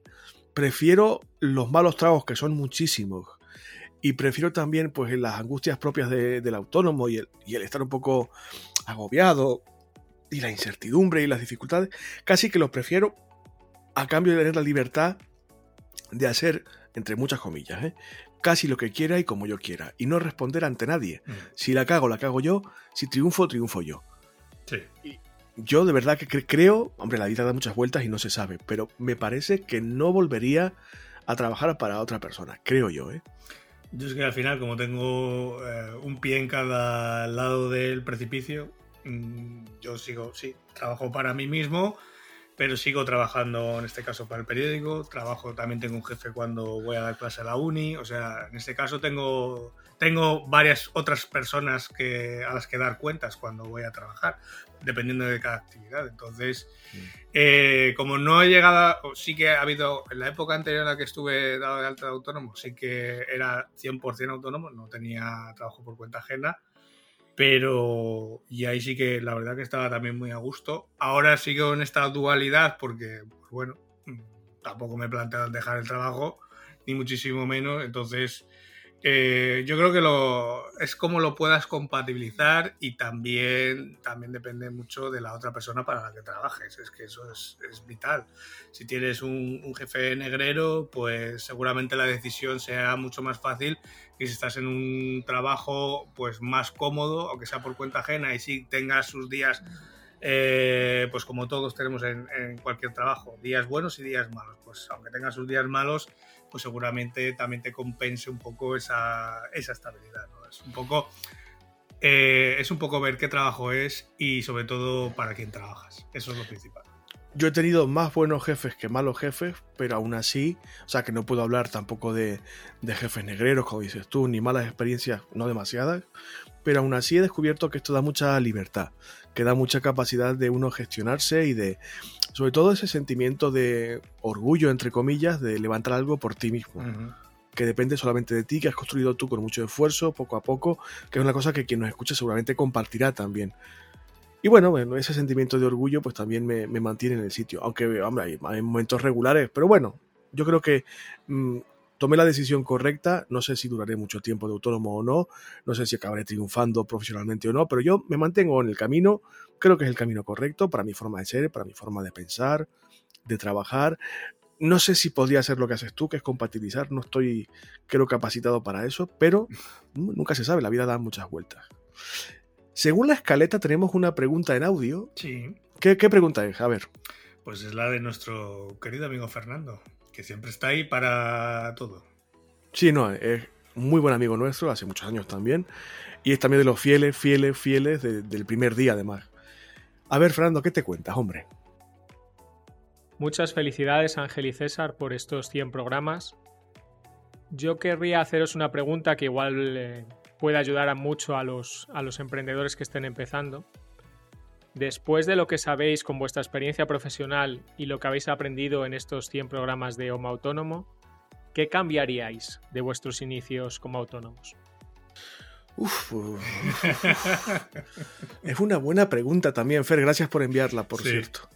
Uf, contesta tú porque yo tengo que pensarlo, ¿eh?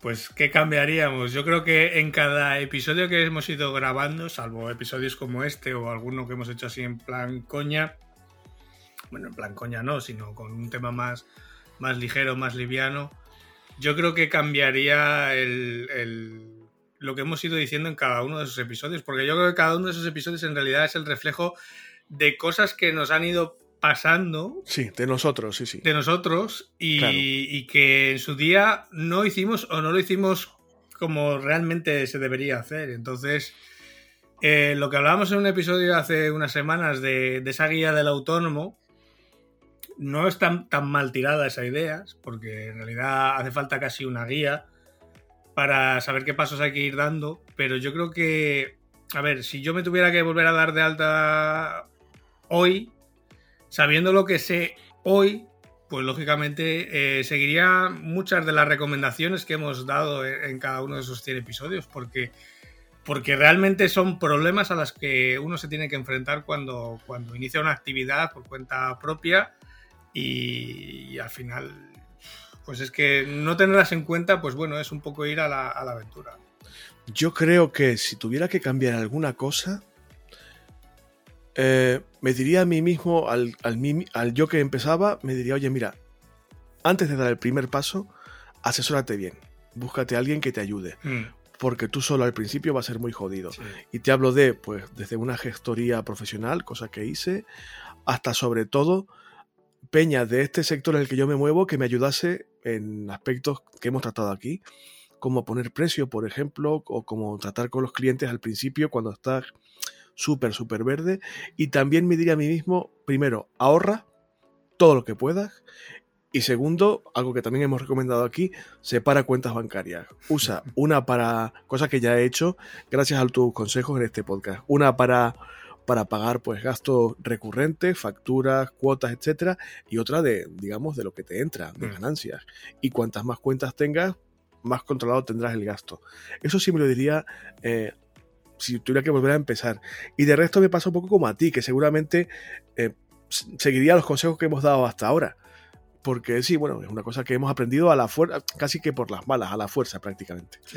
Pero de cambiar algo cambiaría eso, asesorarme bien y buscar a alguien que tuviera más experiencia que yo para que me ayudara a la hora de cómo venderse, cómo poner precio, cómo, cómo ponerte en valor, cómo ponerte en el escaparate y lo de la separación de las finanzas, que yo siempre he sido un poco desastre para las finanzas personales. Creo que serían los dos consejos que me daría a mí mismo. Sobre todo mm, ligado a lo que acabas de decir, ¿no? del ahorro. Ser conscientes de, lo que cuesta eh, monetariamente ser autónomo. Sí. Que, pues eso, vas a tener unos cuantos meses, por no decir muchos, en los que vas a ingresar muy poco o nada y los gastos van a caer todos los meses eh, religiosamente. Entonces, esa parte del ahorro sí que es fundamental, el tener un buen colchón al empezar, eh, no empezar con la cuenta pelada, porque si no, eh, pues, pues, vas a estar ahogado al primer mes. Y, también eso, el, invertir un poco al principio, no querer ser tan Juan Palomo, que está muy bien el hacerse de las cosas, pero para algunas cosas es mejor pedir asesoramientos. Todo el tema fiscal, todo el tema de la seguridad social, tenerlo todo bien en orden, que esté bien eh, dado de alta. O sea, es preferible gastarse el primer mes 50, 100 euros, 200 euros en ir a un asesor fiscal o a un gestor y que te dé de alta todo bien, que te lo deje todo bien ordenado, eh, porque luego si, si, hay cualquier cosa que esté mal hecha, eh, es que cualquier sanción que te venga del señor Hacienda va a ser mucho peor que esos 50 o 100 euros que te va a cobrar un gestor. Entonces, está bien, está bien lo que ha dicho Brito, muy bien dicho además. Se nota que ha tenido ese tiempo para pensarlo mientras yo decía lo otro, eh, pero sí que, sobre todo eso, tener, tener dinero ahorrado, pero no solo para, ya, y me voy un poco más, no solo para ser autónomo o para darse alta autónomo, sino para la vida. Para la vida en general, tener dinero ahorrado claro. Siempre. No siempre es fácil porque la economía está como está, pero bueno. A ver, una de las mejores cosas que nos ha pasado aquí en el podcast ha sido encontrarnos con Gloria Bayo. Gloria, un besito. Eh, llegó aquí como invitada, como han venido muchas otras personas pues, a hablar de sus proyectos, porque, pues, porque eran interesantes o porque un poco iban en la línea editorial, entre comillas, que seguimos aquí en el podcast, pero lo hizo tan tan bien que ya es colaboradora habitual del programa. y bueno, sus intervenciones han sido de lo mejorcito de esta temporada y va a seguir viniendo y bueno, es un encanto de muchacha, también amiga nuestra y ha sido de lo mejor que le ha pasado al podcast. Y le decía a, Gloria, oye, mándate un audio y nos cuentas eh, lo que sea. Y es que resulta que Gloria, aparte de colaborar, ha sido oyente del podcast. Antes de participar ya era oyente y ya nos escuchaba y ha mandado una pregunta como oyente del podcast.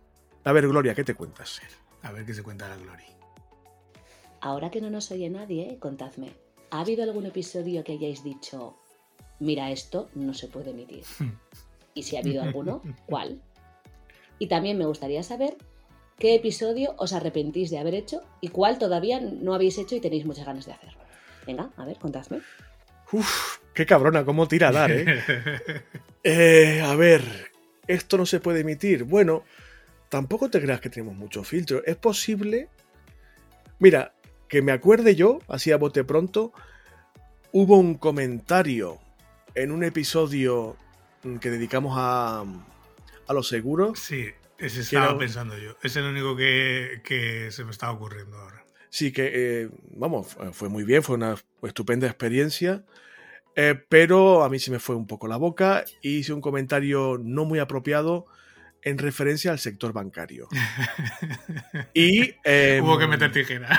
Sí, hubo que meter, hubo que meter tijera a indicación del patrocinador, porque era un programa patrocinado. Y bueno, en fin, sí, metí la pata, se me, se me fue la, boca, me pasé de frenada y se tuvo que cortar. No era nada grave, pero para contentar al, cliente, en este caso al, patrocinador, pues metimos tijera. Programa que me haya arrepentido de haber grabado. Pues yo creo que, a ver, ninguno realmente, porque si no estoy satisfecho, pues no lo emitimos. Pero fíjate, mira, pues a raíz de esto, los programas que dedicamos a, a la aseguradora me dejaron sabor agridulce, fíjate. Fue una estupenda experiencia, nos reportó un buen dinerito y estupendo todo, pero creo que me dejó un mal sabor de boca porque la otra parte no entendió muy bien ni nuestro tono, ni lo que estábamos haciendo, y chocó un poco con su idea de, de producto y de negocio y no, no quiso continuar con la colaboración. Ojo, no, no la gente que, que, trabajó con nosotros. No, no, no, al revés. Los el equipo que por encima. Claro, el equipo que trabajó con nosotros, de hecho, eh, fue un descubrimiento estupendo. Son gente divertidísima, muy agradable, muy en línea con lo que nosotros pensábamos hacer. Y, vamos, estaban súper satisfechas. Pero a mí me quedó pena de que esos programas que quedaron bastante bien hablando de un tema áspero, eh, no pudiéramos continuar porque alguien de arriba no entendió muy bien eh, de qué iba la cosa. En ese sentido, no es que me arrepienta, pero uno piensa, joder, pues para esto no me doy el esfuerzo de preparar los programas y de, o sea, para, para esto, pues, o luego miras la cuenta corriente y si, y si compensa, claro. pero es el único que, que creo que si no hubiera pasado Hombre, en Canadá no hay que ser idiota. Si, hubiera eh, pasado el tren y no hubiéramos hecho ese programa, pues teníamos menos dinerito, pero a lo mejor esa sensación agridulce no, no habría estado ahí. Y el programa que estoy deseando hacer y no he hecho todavía, posiblemente ese con público de que hablábamos antes. Sí, ese será muy divertido, seguro. Sí, por conocer a la gente que nos escucha y ponerle cara y todo eso. ¿Y tú qué?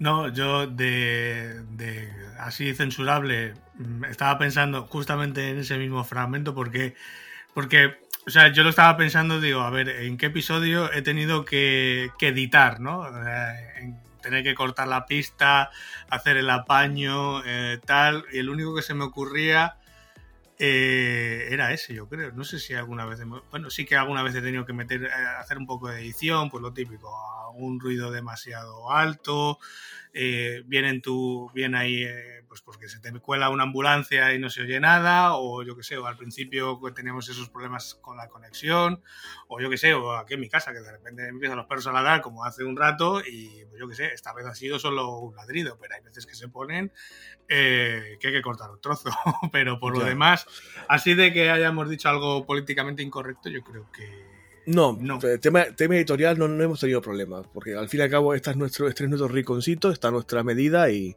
hacemos prácticamente lo que nos apetece. Pero sí es verdad que en aquella ocasión pues se me calentó un poquito.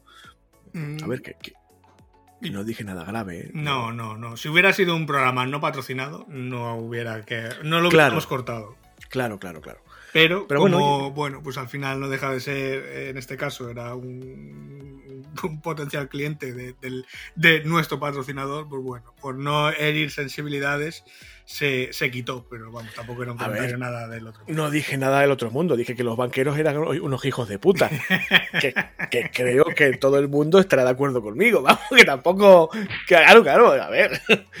Nada, pero sí, lo, cortamos por, por conveniencia Publicitaria. claro, porque la publicidad manda, pero básicamente eso. A ver, más cositas que podemos saber de ti, Ángel, que estás ahí muy agazapado. Bueno, otra de las cosas que, pues bueno, que tú sí conoces y bueno, y, sobre todo gente de mi familia conoce, es em, sobre todo durante la época de la pandemia, porque es cierto que ahora, pues bueno, tengo menos, menos tiempo y lo descubrí con, la, con, la, con el confinamiento y tal, es que se me da genial la cocina vegetariana. Y está mal que yo lo diga, ¿eh? que se me da genial, pero es que todo el mundo que lo ha probado lo ha dicho. O sea, que es que yo tampoco ahí yo traduzco lo que me lo que me han dicho. O sea, si quieres podemos subir alguna foto de las que hice en su momento. Eh, pero... En el, Telegram, en el Telegram, a la gente del Telegram le pasamos algunas fotillos si las piden, ¿eh? Vale, pues yo qué sé, tema de curries, eh, no sé, se me ocurren ahora eh, hamburguesas, o sea, todo tipo de, cosas vegetarianas se me da, se me da bien. O sea, no, no tengo problema en hacer las recetas, lo entiendo, o sea, me queda bien siempre a la primera. Ha habido alguna que, a la primera no ha quedado tan bien, pero por, no sé, por un tema de cantidades, por, porque te lías, ¿no? Porque sí que es cierto que la cocina vegetariana muchas veces necesitas cantidades exactas, se parece mucho a la repostería y yo creo que por eso se me dan también bien las dos, ¿no? Yo la repostería desde pequeño siempre se me ha dado bien, o sea, cocinar nunca, no es que no me hubiera gustado, es que no me llamaba tanto la atención, pero por ejemplo hacer un postre, hacer una tarta, hacer un flan, no sé, hacer torrijas, eh, eso le preguntas a cualquiera de mi familia y, y te lo va a decir, ¿no? Que de hecho yo, o sea, por ejemplo, una de mis tías, eh, cuando yo era más pequeño, iba, iba de camping con, con mis tíos y con mi prima. Y yo me acuerdo una Semana Santa que me levanté un día, un sábado, un domingo, a las 7 de la mañana, a las 8 de la mañana, a hacer torrijas. Y me ves allí en la cocina del camping, allí con la sartén, el huevo, la leche. Hice dos bandejas de torrijas, tío. Y, por, mi pregunta es: ¿por qué yo no he probado todavía esas torrijas? Es lo, que yo te pregunto. pues fíjate, esas torrijas me enseñó a hacerlas mi abuela, eh, que para cáncer, la madre de mi madre, y y, es de las cosas que, de repostería que mejor me sale. Eh, y son súper sencillas de hacer. Bueno, son sencillas, son sencillas. Lo que pasa es que son muy engorrosas de hacer. Tienen muchos pasos, eh, guarreas toda la cocina y son un poco escandalosas de hacer, pero, pero en realidad son, son muy sencillas y realmente me quedan bien. Eh, ojo, las torrijas que se hacen en Salamanca, porque aquí también hacen otro tipo de torrijas en el norte que les echan un almíbar a mí así no me gustan. A mí me gustan las, las típicas de, Salamanca, que se le echa el azúcar por encima y se acabó, no, más. Bueno, a mí no me cuentes movidas, no sé cuándo te veré físicamente, pero cuando te vea quiero un tupper de torrijas. El año pasado las hice, cuando estábamos en el confinamiento las hice y, mandé la foto al, al, WhatsApp de la familia y al día siguiente, a los dos días siguientes, todos los días haciendo, todos haciendo torrijas. Mándame un hasta que así Mándame un tupper, esto es así. Más cositas, más cositas, más secretitos, más secretitos. Bueno, otra de las cosas que, bueno, yo creo que lo he comentado alguna vez, pero soy, sí. soy fan absoluto de Lego. Me encanta. O sea, reconozco que tengo poco tiempo para jugar con, con bueno, para jugar, para, para hacer las construcciones que tengo y, tal, pero, pero mm, el rato que estoy, eh, se me pasa el tiempo volando. O sea, esto es algo que me viene desde pequeño, siempre me han gustado los juegos de construcción y, de hecho estas navidades me compré, me compré un set de estos de, Lego Technics eh, que bueno, me costó, me costó una pasta. O sea que y todavía lo tengo a medio montar. O sea, todavía, y tengo, o sea, tiene muchas construcciones y, y realmente no le he dedicado tanto tiempo como me hubiera gustado por el día a día, pero me encanta. De hecho, lo comentamos aquí, esa, compra de Navidad la comentamos aquí, me parece. Sí. ese, ese Lego Technic era de un coche, si no me equivoco, ¿no? Sí, un, camión, pero bueno, se pueden hacer eh, bastantes construcciones. O sea, se puede hacer eh, dos o tres camiones y bueno, o sea, con las mismas piezas haces varios, varios sets. Y la verdad es que empecé y, luego, pues sí que es verdad que en vacaciones le dedico más tiempo porque tengo más tiempo, pero claro, luego eh, cuando no es época de vacaciones eh, me cuesta sacar un rato y sentarme, pero, pero es algo que cuando lo hago, la verdad es que me, encanta. Amiguitos de Lego, podéis patrocinarnos. Eh. bueno, Lego y, quien quiera, que esto se puede patrocinar, ¿eh? que no hace mucho que no lo decimos. Bueno, más, más cositas. Esta me gusta mucho. Y bueno, ya de, yo creo que va a ser ya la última, que es eh, una de esas cosas de las que nunca hablamos. Pues bueno, en estos dos años de podcast que llevamos, aparte de varios proyectos que hemos montado, eh, incluido este podcast que estáis escuchando, pues bueno, yo con, con, Raquel, con la que ahora es, es mi mujer, eh, pues he montado varios proyectos, si no recuerdo mal son tres o cuatro en total en estos dos años los que hemos montado. Eh, que van poco a poco cada uno a su ritmo, pero van, van funcionando. De hecho, vamos haciendo mejores en algunos de ellos para que vayan creciendo. Y bueno, también estos dos años de podcast habéis sido también testigos de ellos. Me he casado, eh, me casé en el, en el 2019. Antes Con Raquel se entiende, ¿no? Sí, sí, claro. Vale, vale. Eh, nos casamos en el 2019, septiembre del 2019. Menos mal que nos casamos en el 2019 y no en el 2020, porque si no hubiera sido un follón.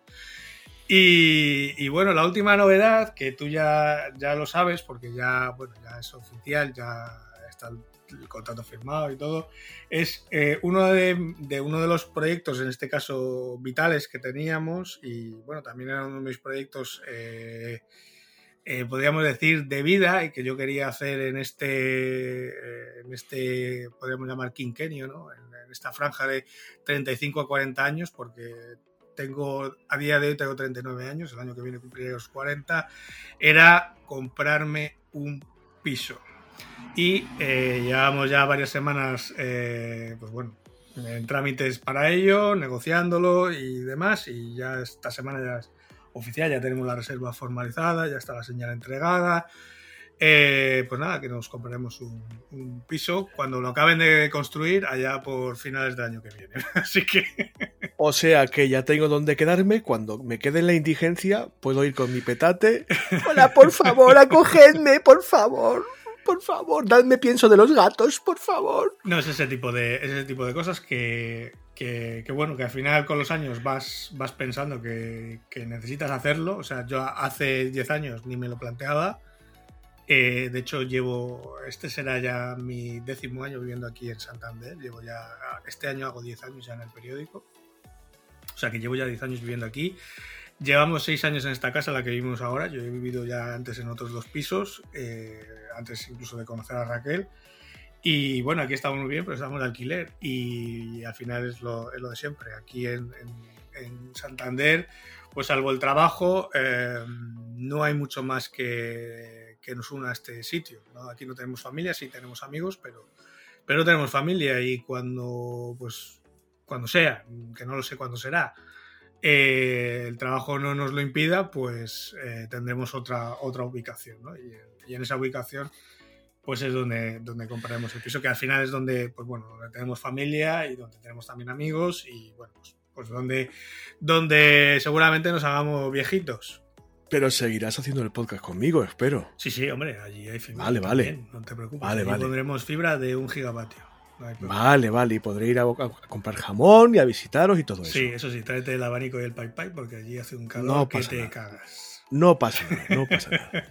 Oye, pues enhorabuena, enhorabuena por esa, por esa, ese paso vital tan importante que ya, en fin, ya es de, de alguien con responsabilidad y con los muebles bien puestos en la cabeza. Que siempre los habéis tenido, ¿eh? Pero, es ese tipo de cosas que dices tú, bueno, vale, estoy asentado. Sí, no, al final estoy... es una, es, a ver, es una oportunidad, ¿no? Es, sí, bueno, en realidad es una oportunidad porque no deja de ser un piso nuevo y en la zona en la que está no va a haber, no va a haber muchas más oportunidades de que haya pisos de nueva construcción porque esto está en el, bueno, pues en, Almenalejo, el, pueblo de, de Raquel y en Badajoz y en el centro centro hay pocas oportunidades de que te vayan a hacer pisos nuevos entonces era, era este o, bueno, ya tener que cogerte algo, algo de segunda mano. Es algo que llevamos mirando ya mucho tiempo, llevamos todo el año pasado mirando, eh, pensando eh, y, bueno, surgió la oportunidad, nos cuadran precios, nos cuadran condiciones. Eh, como yo digo, no había ninguna pega, porque al final para que te compres una casa, un piso, lo que sea, pues es encontrar el que no tenga ninguna pega, porque todos tienen siempre una pega. Entonces, este no lo tenía y bueno, como nos ha cuadrado todo y en principio pues mm, es asumible, pues allá vamos. Oye, pues tenemos aquí exclusiva en el podcast de Homo Autónomo, ¿eh? una cosa que no sabe casi nadie. Ah, muy bien, muy bien, me alegro mucho por vosotros. Enhorabuena. Sobre todo por lo que te digo, porque tengo un sitio donde recalar siempre que me, si me echan de casa o si me pasa cualquier cosa. me iré arrastrando con el petate y me acogeréis por lo menos en el sofá ahí un, día o dos. Bueno, más preguntitas de la audiencia. Maya en este caso repite. ¿Qué nos cuenta Amaya? Nos pregunta que cómo se nos ocurrió empezar con esto del podcasting. Dice cómo se llegó a elegir la temática y el nombre. Yo creo que esto lo hemos contado alguna vez. Eh, hombre, lo, de, lo del podcasting mm, casi que surgió sobre la marcha. Ángel y yo siempre nos habíamos dicho nosotros, tenemos que hacer algo juntos, no sabemos el qué, pero tenemos que trabajar juntos. Tampoco entiendo muy bien por qué, porque sí que hemos sido amigos siempre, pero tampoco salíamos de fiesta juntos, ni mucho menos. Mm. Ni estamos en la facultad, en el grupo de amiguitos de toda la... Estamos en contacto, pero, pero surgió la chispa en algún momento de nuestra juventud, no sé por qué, mm. Y se los quedó a los dos esa idea de tenemos que hacer algo juntos algún día, no sé el qué ni cómo y tal. Y eso pues se quedó, se quedó, se quedó, y no sé por qué motivo surgió lo del podcast. Creo que porque tú ya tenías uno diario. Sí, estaba haciendo yo el diario eh, en ese momento. Y, y, me apetecía hacer algo sobre esta temática. Y yo, claro, yo ya, yo conocía a Brito, sabía que era autónomo, eh, sabía que es creador de contenidos, eh, sabía que empezaba a picar el gusanillo de esto del podcast y sabía que más o menos le iba a cuadrar eh, en cuanto a formato y en cuanto a temática. Sí, porque siempre lo enfocamos como, bueno, vamos a hablar de esto, pero vamos a divertirnos, vamos a no tomarnos en serio demasiado las cosas. Sí. Y como Ángel me conoce, sabe que a mí me gusta más una fiesta que un tonto un lápiz. Oye, ¿quieres, hacer esto? Y tal? Digo, oiga, sí, para adelante. Ah, que ni me lo pensé. Vale, sí, cuando quieras, lo que quieras y tal. Y la temática estaba definida ya, bastante definida, y me pareció interesante porque los dos pasamos, habíamos pasado ya por ese, esa fase de, inicio, de, estar un poco perdido, y nos parecía, y nos sigue pareciendo, que era algo muy necesario, que era algo útil, y bueno, y para adelante. El nombre no sé si se nos ocurrió a los dos al tiempo. el, nombre, el nombre se le ocurrió a Raquel. Además me acuerdo, me acuerdo un día, no sé si estábamos comiendo o cenando, yo estábamos comiendo fin de semana y es, pues es lo típico, que ya había hablado contigo, vamos a montar esto, se lo estaba contando y tal, la temática tal, y, y es el típica, la típica fase es en la que yo estoy con el run run del nombre, el dominio, patatín, mirando dominios, mirando nombres, que no esté cogido, para para arriba y para abajo, que claro, a veces le pongo la cabeza como un bombo, ¿no? Cada vez que vamos a montar un proyecto con lo del nombre, eh, hay veces que puedo paralizar el proyecto días o semanas hasta que encontramos el nombre que cuadre y que esté libre. Y, se le ocurrió de repente, dice, coño, pues Homo Autónomo.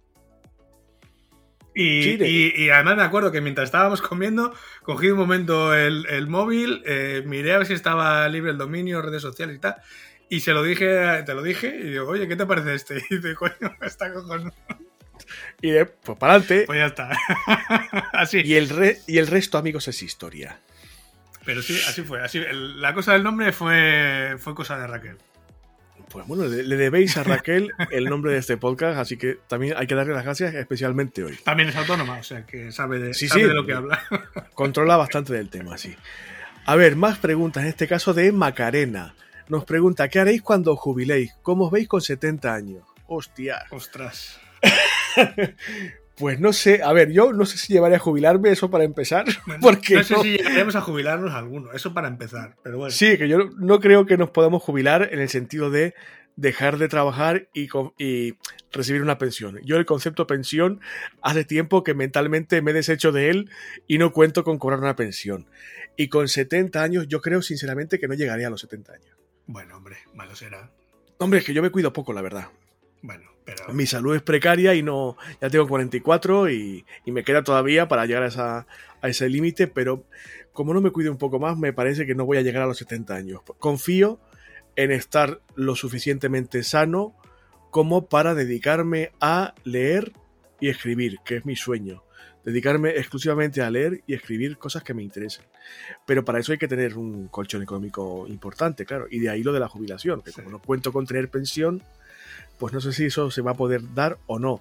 O heredar una cantidad indecente de dinero de un pariente en Norteamérica o, del nigeriano. o el nigeriano o, una primitiva o algo así, pero no, cuento, no cuento de verdad, no cuento con, con poderme jubilar como el concepto de jubilarme. Pues yo no lo la verdad es que no lo he pensado todavía, qué haré cuando me jubile. Me imagino que, viajaremos. Intentaremos mm. viajar en la medida de lo posible. Eh, pero vamos, no sé, lo dicho, no sé si cuándo, ni, cuándo nos jubilaremos, ni cómo nos jubilaremos, ni si nos podremos jubilar. Eh, realmente no me quiero preocupar todavía en exceso por eso, porque hay frentes más a corto plazo que hay que batallar todavía. Entonces, bueno, cuando llegue, llegará y mira, que salga el sol por antequera. ¿Que cómo me veo con 70 años? Pues seguramente bastante más cascado que ahora. Eh, Estás como una rosa, hombre. Con, bueno, pues al, al, ritmo que me están saliendo las canas últimamente, deduzco que tendré el pelo blanco, bastante pelo blanco. Pero haz como yo, afeítate la cabeza, que no tengo ni una cara en la cabeza, ni una. No, pues sí, a mí las canas no me, no me disgustan, al contrario. Si tienes un pelazo cabrón. Por eso te digo que seguramente tenga pelo y tendré el pelo blanco, porque ya tengo. O sea, en el último año me han salido muchas canas, muchas. Bueno, bueno. No, hacedme caso que no es verdad, ¿eh? tiene, tiene una mata ahí renegrida que da gusto de verla. Bueno, em, creo que es la última pregunta que nos han hecho. Llevamos hora y media, eh, cuidado. Sí. Creo que es la última pregunta que tenemos de la audiencia. En este caso también repite eh, Fernando, nuestro amigo y fiel seguidor, casi. No sé si fue de los tres primeros seguidores que tenemos. Elena, Fernando y, alguien más. Me Nos cuenta, cuando nosotros estudiamos, porque somos compañeros también de promoción, eh, no existía prácticamente a nivel de software ninguno de los programas, redes, tecnologías, etcétera, que ahora mismo usamos a diario en los proyectos profesionales y tampoco existían los sistemas de organización de trabajo como porque son muy distintos. Nos pregunta Fernando qué es lo que más nos ha sorprendido en estos casi 20 años de trabajo y de evolución tecnológica. Buena pregunta. muy buena pregunta. Eh, pues mira, yo te diría, más que un, un aspecto puntual que me sorprenda, me ha pillado Mm, no desprevenido, pero sí me ha sorprendido mucho la evolución tecnológica de, la que tú hablas. Es decir, lo mucho que se ha cambiado en tan poco tiempo. Eh, un ejemplo claro son las redes sociales. Cuando tú y yo estudiábamos, Ángel, lo de las redes sociales era como... ¿Qué estaban haciendo? Claro, el Facebook sí sonaba un poco, pero tampoco mm. nadie entendía muy bien el concepto de red social y nada. Y, en tan poquito, en, pues nada, en 20 años, históricamente no es nada, es un suspiro. La evolución que ha tenido todo esto me, sorprende bastante, pero más por la dinámica, por la velocidad casi exponencial de crecimiento que por una que por un avance concreto. Posiblemente, eh, por citar algún avance así eh, concreto, a lo mejor la inteligencia artificial y el, impacto que está teniendo en, cómo se trabaja, cómo se interpretan los datos, etcétera, y los propios Big Data también me, me, parece que van a ser un, game changer, que dicen los modernos. Pero más que una, tecnología puntual o un cambio puntual, me sorprende, para bien en este caso, aunque a veces da un poco de miedo, la evolución misma, o sea, la, progresión casi exponencial de la tecnología y lo mucho que ayuda, claro. Yo, lo que más me sorprende hace 20 años, estaba pensando, eh, hace 20 años, yo tenía 19 años, estaba intentando recordar eh, ¿Dónde estaba yo hace 20 años y qué hacía hace 20 años, cuando tenía 19 años? Y pues mira, retomando un poco con el síndrome de Diógenes que, comentaba antes, pues mira, antes, hace 20 años para bajarte mm, un CD, eh, de o sea, para bajarte 700 megas, o sea, menos de un giga, hace 20 años, mm, pues no sé, podrías estar casi mediodía para bajarlo. Ya te digo. Entre 6 8 horas por lo menos para bajar esa cantidad de datos. Lo que hoy bajas en, no sé, yo hoy lo bajo en, en apenas 10 segundos. Hmm. O este mismo podcast, por ejemplo, para subir este podcast con la calidad con la que lo estoy escuchando y pues no sé si son, ¿cuánto? ¿Mega y medio? Eh, este podcast de hora y media. Perdón, giga y media a lo mejor. No, no, no, no, no. Este podcast, una vez que se ha comprimido, date cuenta que yo lo comprimo dos veces, eh, se quedará en torno a unos 100 megas aproximadamente. Bueno, no es tanto, vale, vale. Entonces será cosa de nada. Pero bueno, estos 100 megas, subir estos 100 megas hace 20 años, eh, si bajar tardabas, pues eso, un giga tardabas mm, casi un día, 8 horas o 9 horas o 10 horas, pues a 100 megas podías tardar una hora como bien a gusto en bajar esos 100 megas. Subir era todavía peor, porque claro, el tráfico de bajada estaba mucho, era mucho más amplio que el de subida. El de subida era prácticamente inexistente hasta que han llegado las conexiones simétricas. O sea que podía ser todavía muchísimo peor. De hecho, yo cuando tenía la DSL, que no hace tanto, cuando hemos empezado. La DSL, colega. Cuando hemos empezado a hacer este podcast, yo tenía DSL en casa, no tenía fibra. Eh, subir los MP3 y subir los vídeos que yo subía a YouTube era un auténtico suplicio. Porque os hablo que podía tardar en subir un vídeo de 200 megas a YouTube, eh, podía tardar media hora, tres cuartos de hora en subirlo. Y eso no hace tanto. Y eso para Ángel es la muerte. O sea, que le hagan perder media hora de su vida es asesinarle, pero meterle una puñalada en el cuello a traición. Entonces, yo he vivido desde, desde la conexión de que teníamos el, el modem que iba por línea telefónica, que cuando conectabas con internet por un modem de 14.000 baudios, que los más antiguos ahora lo que son, eh, no se podía llamar por teléfono en casa, porque ocupabas la línea y... o teléfono o línea. Y tardaba, en cargar una página de las que hoy podríamos catalogar de HTML malo. Podía tardar en cargar un minuto y medio, dos minutos en cargarse la página, solo en cargarse la página. O sea, es que parece tan, tan marciano. Y de eso no estoy hablando de hace tantos años. Nada, por eso te digo que a mí la progresión misma de la tecnología sí que me ha sorprendido para, bien en este caso. O sea. ¿Qué es lo que más me sorprende en estos. Ahora, que, que puedas encontrar la cantidad de información que tienes a tu alcance eh, con un clic, prácticamente. Y esto hace eh, no 20 años, ni hace 10 años. O sea, ni cuando nosotros estudiábamos la carrera era tan fácil encontrar información. O sea, yo lo sé por mis alumnos, ahora lo tienen todo em, a golpe de clic. Por eso yo insisto o no insisto mucho en, el conocimiento teórico, porque es lo que digo siempre. Yo es que para, la teoría, digo, digo, lo tenéis en Google. O sea, eso tenéis que buscarlo. Encontrar el PDF o encontrar el libro en el que está. Eh, me, interesa más que lo sepáis aplicar a algo práctico. O sea, porque cuando vayáis a trabajar, lo que os van a pedir es saber hacer cosas. No saber cosas en, eh, como conocimiento puro. Para eso vete a, pasapalabra o a, o a un concurso de estos de, de ganar quesitos. Eh, para trabajar lo que necesitas es saber hacer cosas. Sí, pragmatismo por encima de todo, está claro. Bueno, pues mm, estamos llegando al final del episodio especial. Y para casi cerrar, mm, tengo un testimonio, un audio un poco especial, que te he pedido, lo tienes ya disponible porque tienes que montar el podcast, evidentemente, pero te he pedido con letras mayúsculas, gigantes, negritas, subrayado de todo tipo, por favor, no escuches esto porque este audio es especialmente para toda la audiencia, lógicamente, porque forma parte del, programa de esta semana, pero está pensado especialmente para ti. Y te he pedido que no lo escucharas hasta, hasta grabar el episodio semanal, cosa que espero que hayas hecho. Lo he hecho, no lo he, no lo he o sea, no lo he escuchado, por eso en realidad me está dando un miedo. No, no, no, no, no, no te preocupes, que creo que te va a gustar. ¿Quién será esta persona que nos ha mandado un audio? Vamos a verlo. En primer lugar, me gustaría felicitar al equipo, César y Ángel, por haber llegado como poco al episodio número 100 de Homo Autónomo.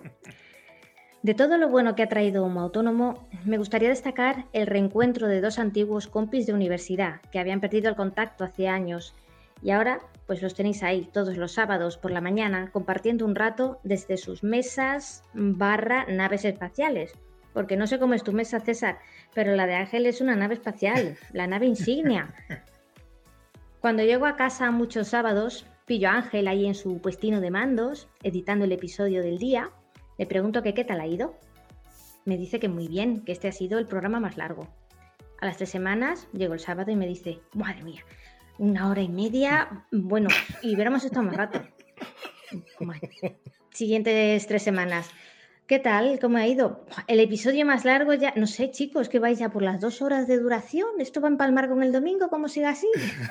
Entonces ya voy a protestar, ¿eh? No, ahora en serio. Me alegro mucho de que hayáis creado este espacio donde ofrecéis respuestas para la dura tarea del emprendimiento, y lo digo con conocimiento de causa. Hay que predicar con el ejemplo, y al frente de un autónomo tenemos un fantástico ejemplo de emprendedores o, como diría mi madre, de culos de mal asiento. Nuevamente felicidades Homo Autónomo y que se sigan sumando dígitos a este número tan redondito. Un beso. Bueno, ¿quién es esta persona, Angelito? Pues es Raquel, es la voz de Raquel. Claro, tu mujer, el amor de tu vida. ¿Ves cómo no era para asustarse, hombre? ¿Lo, ¿Lo ves? Me lo estaba imaginando, pero pero bueno, no, realmente prometo y juro que no lo he escuchado. O sea, he sido, bueno y no lo he escuchado. Durante la semana ahí he estado conspirando. Mira, estoy haciendo esto a espaldas de Ángel para sorprenderle y tal. Y bueno, le agradezco mucho que se haya tomado la, molestia de enviar el audio y de ser tan cariñosa. Aparte que yo, a mí siempre me, eh, tengo la idea en la cabeza de hoy que participe Raquel, que nos diga algo, que nos envíe un saludo, porque está muy presente, porque es, tu mujer, la, persona que más quieres en el mundo, forma parte también de la familia de un autónomo, aunque no esté físicamente presente. Joder, lo, lo acabamos de decir, es la responsable del nombre del, del, podcast. Y nos parecía, a mí me parecía que era un gesto también hacia ti, que, que alguien tan importante en tu vida también forme parte de, este proyecto, que todo el mundo, pues, entre comillas, conozca a Raquel, que no es, un, que no es una entidad eh, etérea ni mucho menos. Y bueno, me parecía un gesto cariñoso para ti y una especie de regalito, entre comillas, por la currada que te das. Y bueno, hemos conseguido medio sorprender a Ángel, que era un poco lo que se pretendía. Sí, la verdad, y aparte que muchos, muchos fines de semana también lo sufre, porque normalmente los sábados por la mañana Raquel trabaja, tiene citas en la pelu y, va, a trabajar. Pero algún fin de semana, por lo que sea, o ese sábado, o se lo coge de descanso, o, está de vacaciones, o lo que sea, y está aquí en casa. Claro, durante eh, esa hora que al principio duraba el programa, esa hora y media, esas dos horas que hemos llegado al programa, esa hora 39 que llevamos ahora mismo grabando, eh, claro, está eh, aquí en casa sin poder hacer ruido, esperando a que terminemos de grabar para poder seguir poniendo lavadoras, para... Entonces, bueno. de hecho, antes de empezar he tenido que cortar la lavadora que había dejado puesta, porque claro, si no, esto sería un, escándalo. O sea que también lo sufre. Eh. Que sepáis que también está en nuestros corazones siempre, Raquel, un besito muy fuerte. Gracias por, participar. Pues esa era mi sorpresita, macho. Ya ves que no era, no era nada del otro mundo, no era nada que no se pudiera saber tampoco. Pero bueno, me apetecía que lo escucharas en directo para, para pillarte ahí la reacción más, más orgánica, más. Y creo que con esto podemos dar por finiquitado el programa especial, el número 100 de Homo Autónomo. Eh, si tienes algo que decir, Ángel, dilo ahora, porque ya nos vamos y si no, que, que no se nos quede nada dentro. Pues nada, muchas gracias por la sorpresa sobre todo, eh, porque no me lo esperaba. Mm, he visto que había una sorpresa y me la habías puesto y pone ahí en la escaleta. Sorpresa para Ángel, 1.33, no escuchar el audio hasta la grabación. Yo he sido bueno, he descargado el audio, lo he metido en el programa con el que soltamos eh, los sonidos y no lo he escuchado. Más o menos me lo podía intuir porque digo, a ver, digo, alguien que me pueda sorprender, digo, pues puede ser Raquel, podría ser mi madre, pero no creo que tus tentáculos lleguen hasta saber dónde está mi madre y, uy, uy, uy, y, contactar, con ella, pero eh, más o menos me, me, podría imaginar que podría ser Raquel o, no sé, o alguien de la facultad o no sé.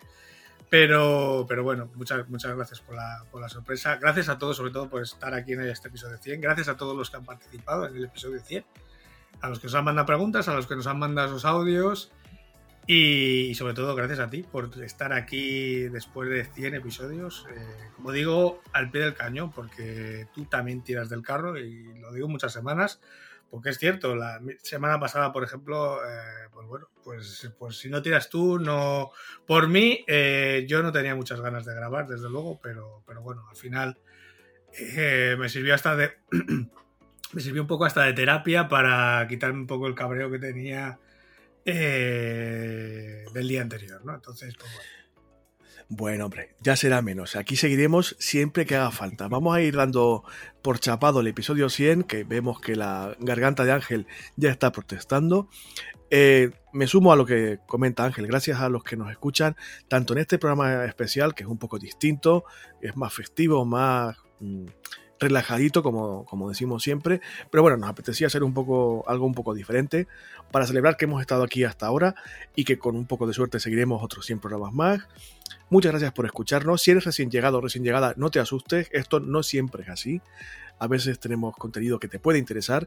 Te animo a que te des una vuelta por el archivo, por el histórico de episodios y te des una vueltilla para encontrar contenido que sí que, puede resultarte interesante. Está a lo mejor como chascarrillo, puede estar bien, pero entiendo que quizás no es lo más eh, pragmático o útil. Pero bueno, para los que somos de la familia de Homo Autónomo, pues era algo creo que interesante, un hito importante para nosotros el haber llegado hasta aquí, que cuesta mucho trabajo, creedme, sobre todo lo que decía Ángel, de constancia, de estar al pie del cañón, de, de grabar y preparar las cosas con ganas y sin ellas muchas veces, sobre todo porque recibimos vuestro, vuestro feedback, vuestro, vuestra respuesta de, oye, me ayudáis mucho, me entretenéis mucho o me divertís mucho y bueno, aunque solo sea por respeto a vosotros, pues aquí seguiremos. Eh, si la cosa se agota, pues también lo comentaremos, pero en principio queremos continuar cuanto más tiempo mejor. Un beso fuerte para todos y para todas. La próxima semana vamos a intentar volver con el contenido, digamos, de siempre, ya habiendo pasado el Rubicón del programa 100. Em, seguidnos en las redes sociales, en Facebook y en Twitter, ponernos me gustas y comentarios para hacer programas parecidos a este, con feedback vuestro en algún momento, eh, ya sea en iBox como en las propias redes sociales, a través del bot de la web que nos hace llegar vuestras eh, cuestiones, vuestras preguntas, vuestras dudas. Valorad positivamente los episodios que os gusten en, en los podcatchers. Hablad del podcast a quien crea que le pueda interesar, a vuestros amigos, a gente de vuestro entorno, para que, por una parte, el algoritmo nos identifique y sepa que somos pequeñitos pero peleones y que crecemos cada día más, siendo, creo, y modestamente cada día un poquito mejores. Y bueno, compartir este contenido y, y disfrutarlo sobre todo. Tanto si sois nuevos como si sois eh, de toda la vida y del núcleo duro que hablamos siempre. Y tanto si sois mm, y estáis iniciando el camino como si sois veteranos, que me consta que algunos también tenemos veteranos que nos escuchan. Un beso fuerte a todos y a todas, insisto. Ángel, gracias por todo. Todo lo positivo que tenía que decírtelo, ya te lo he dicho al principio, no voy a, no voy a insistir, te quiero mucho. Gracias por todo. La próxima semana volvemos. Adiós. Adiós a todos.